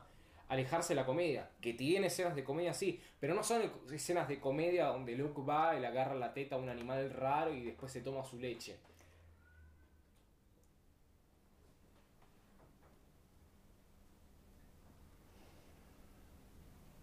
¿Quieres decir algo? No, es eso. El silencio. Eh, entonces, la verdad que espero que Disney haya aprendido de sus errores. Que entiendan que no es que hay que escuchar a los fans, porque los fans son... No, no, no. Es como esa pelotudez del cliente siempre tiene la razón. Ándate a la mierda. Yo soy el cliente, yo no siempre tengo la razón. Simplemente dame un producto con respetándolo. Y dándome historias nuevas. No me vuelvas a contar lo mismo, una historia de hace 40 años. No hablamos nunca, nunca volvimos a hacer el análisis de Tron. De Tron Legacy. Pero es exactamente el problema que cometió exactamente Disney con Tron hace 4 años antes de episodio 7. Volverme a contar la historia de la película Pensé que me hablas de meter a Daft Punk. No, eso es un... El interés amoroso de, o lo que sea de Paul Dameron es Daft Punk. Es el diseño de Daft Punk. Sí. Eh... Por vergüenza. chiste. Eh, exactamente el mismo error de volver a contarnos la historia de Tron de los 80 en Tron Legacy es exactamente el mismo error que comete Disney con Star Wars. Miren Mandalorian, es excelente. Para la gente que dice que Disney no sabe tratar Star Wars, miren Rock One, miren, Hans, miren Solo, miren Mandalorian.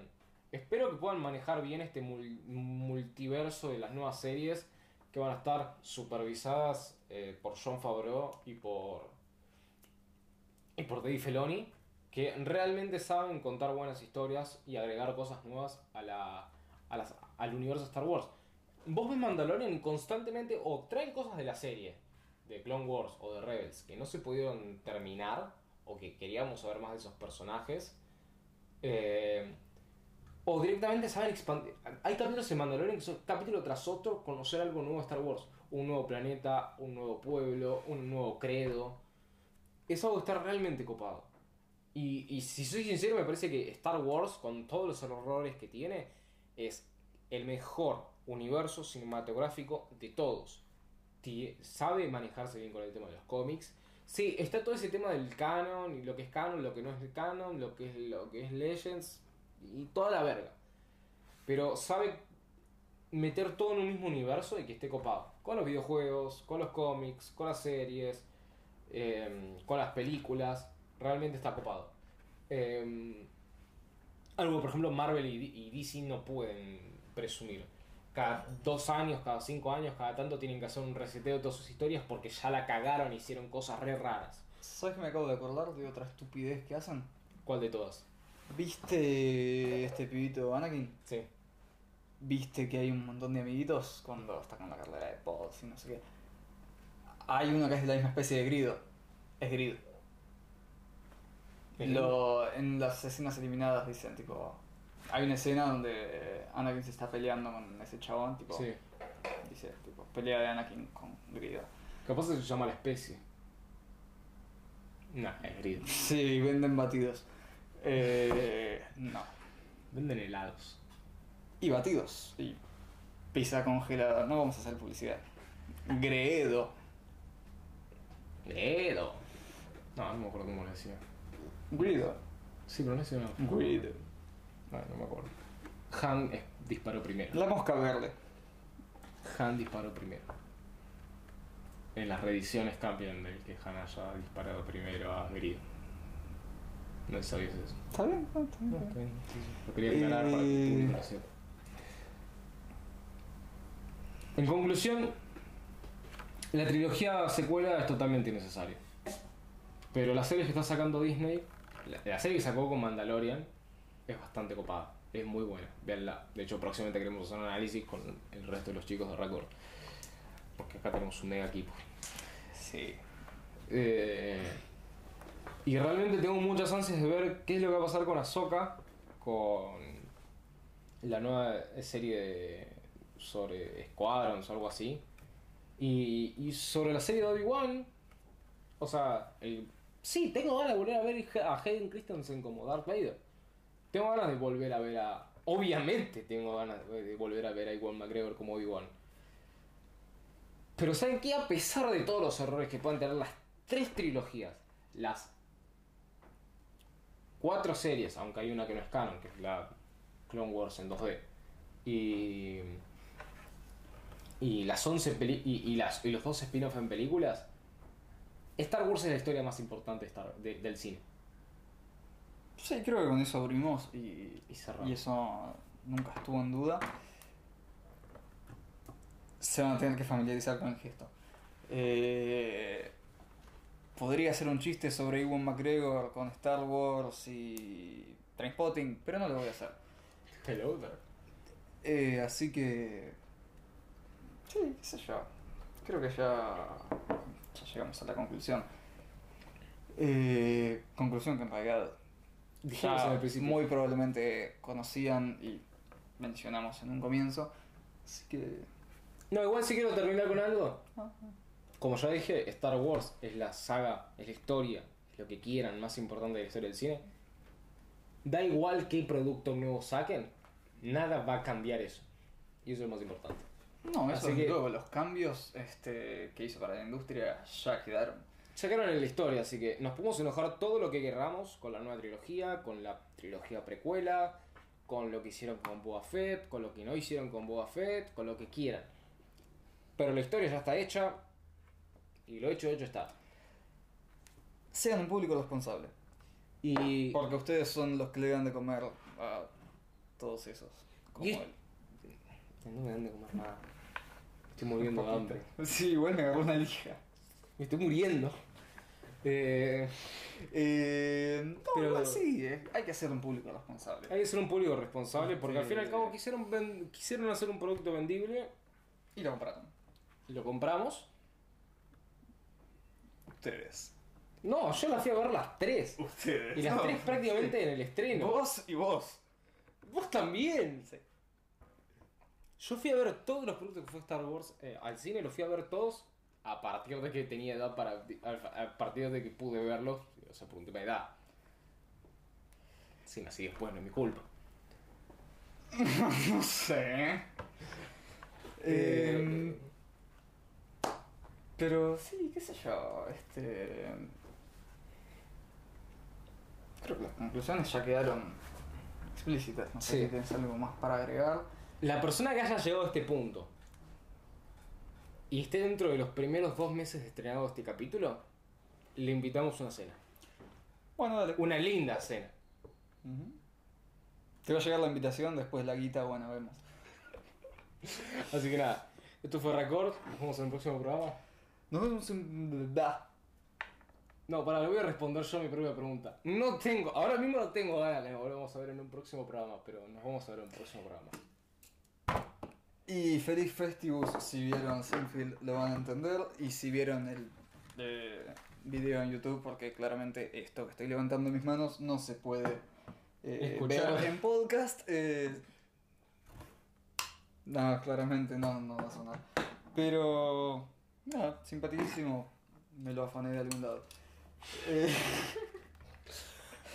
Eh, vean Seinfeld. Discúlpenme si esta última parte del video está, estamos medio hecho pija. Dormimos muy poco, comimos muy poco. comimos muy poco para el tiempo que estuvimos despiertos.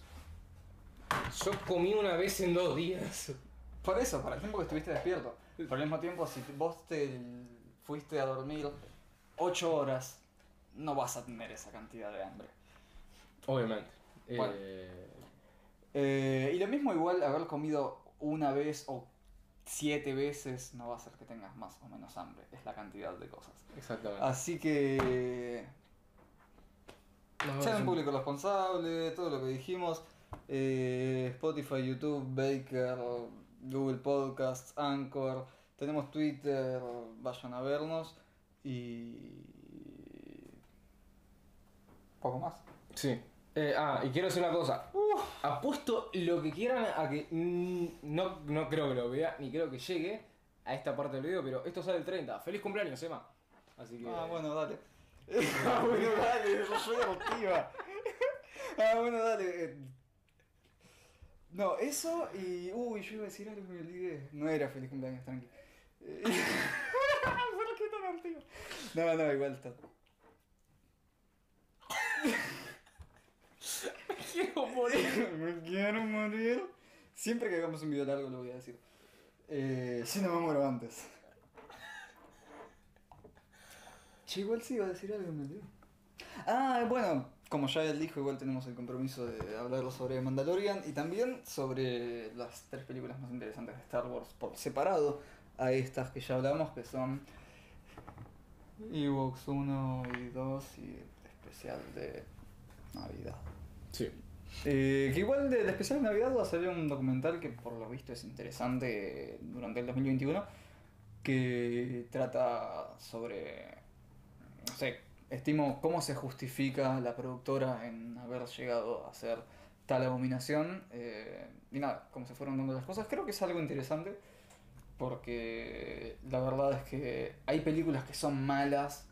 Eh, yo, podemos estar hablando de episodio 1 y es como que está bien, se puede explicar sin, sin saber qué es lo que sucede, pero te juro que viendo el especial de Navidad no te, te deja perplejo. Sí, es. Un Igual me porno. Igual me re divierte, ojo. Este, no un porno. Pero es como que es rarísimo. A mí me gustan las cosas clase B y es como que lo veo y es como. Está bueno. Pero. Pero no. Eh, Me gusta de lo malo que es. me gusta ver un Wookiee viendo Episodio porno. 1 no me gusta de lo malo que es. Quiero terminar con esta frase. Me gusta ver a un Wookiee viendo porno. Feliz cumpleaños.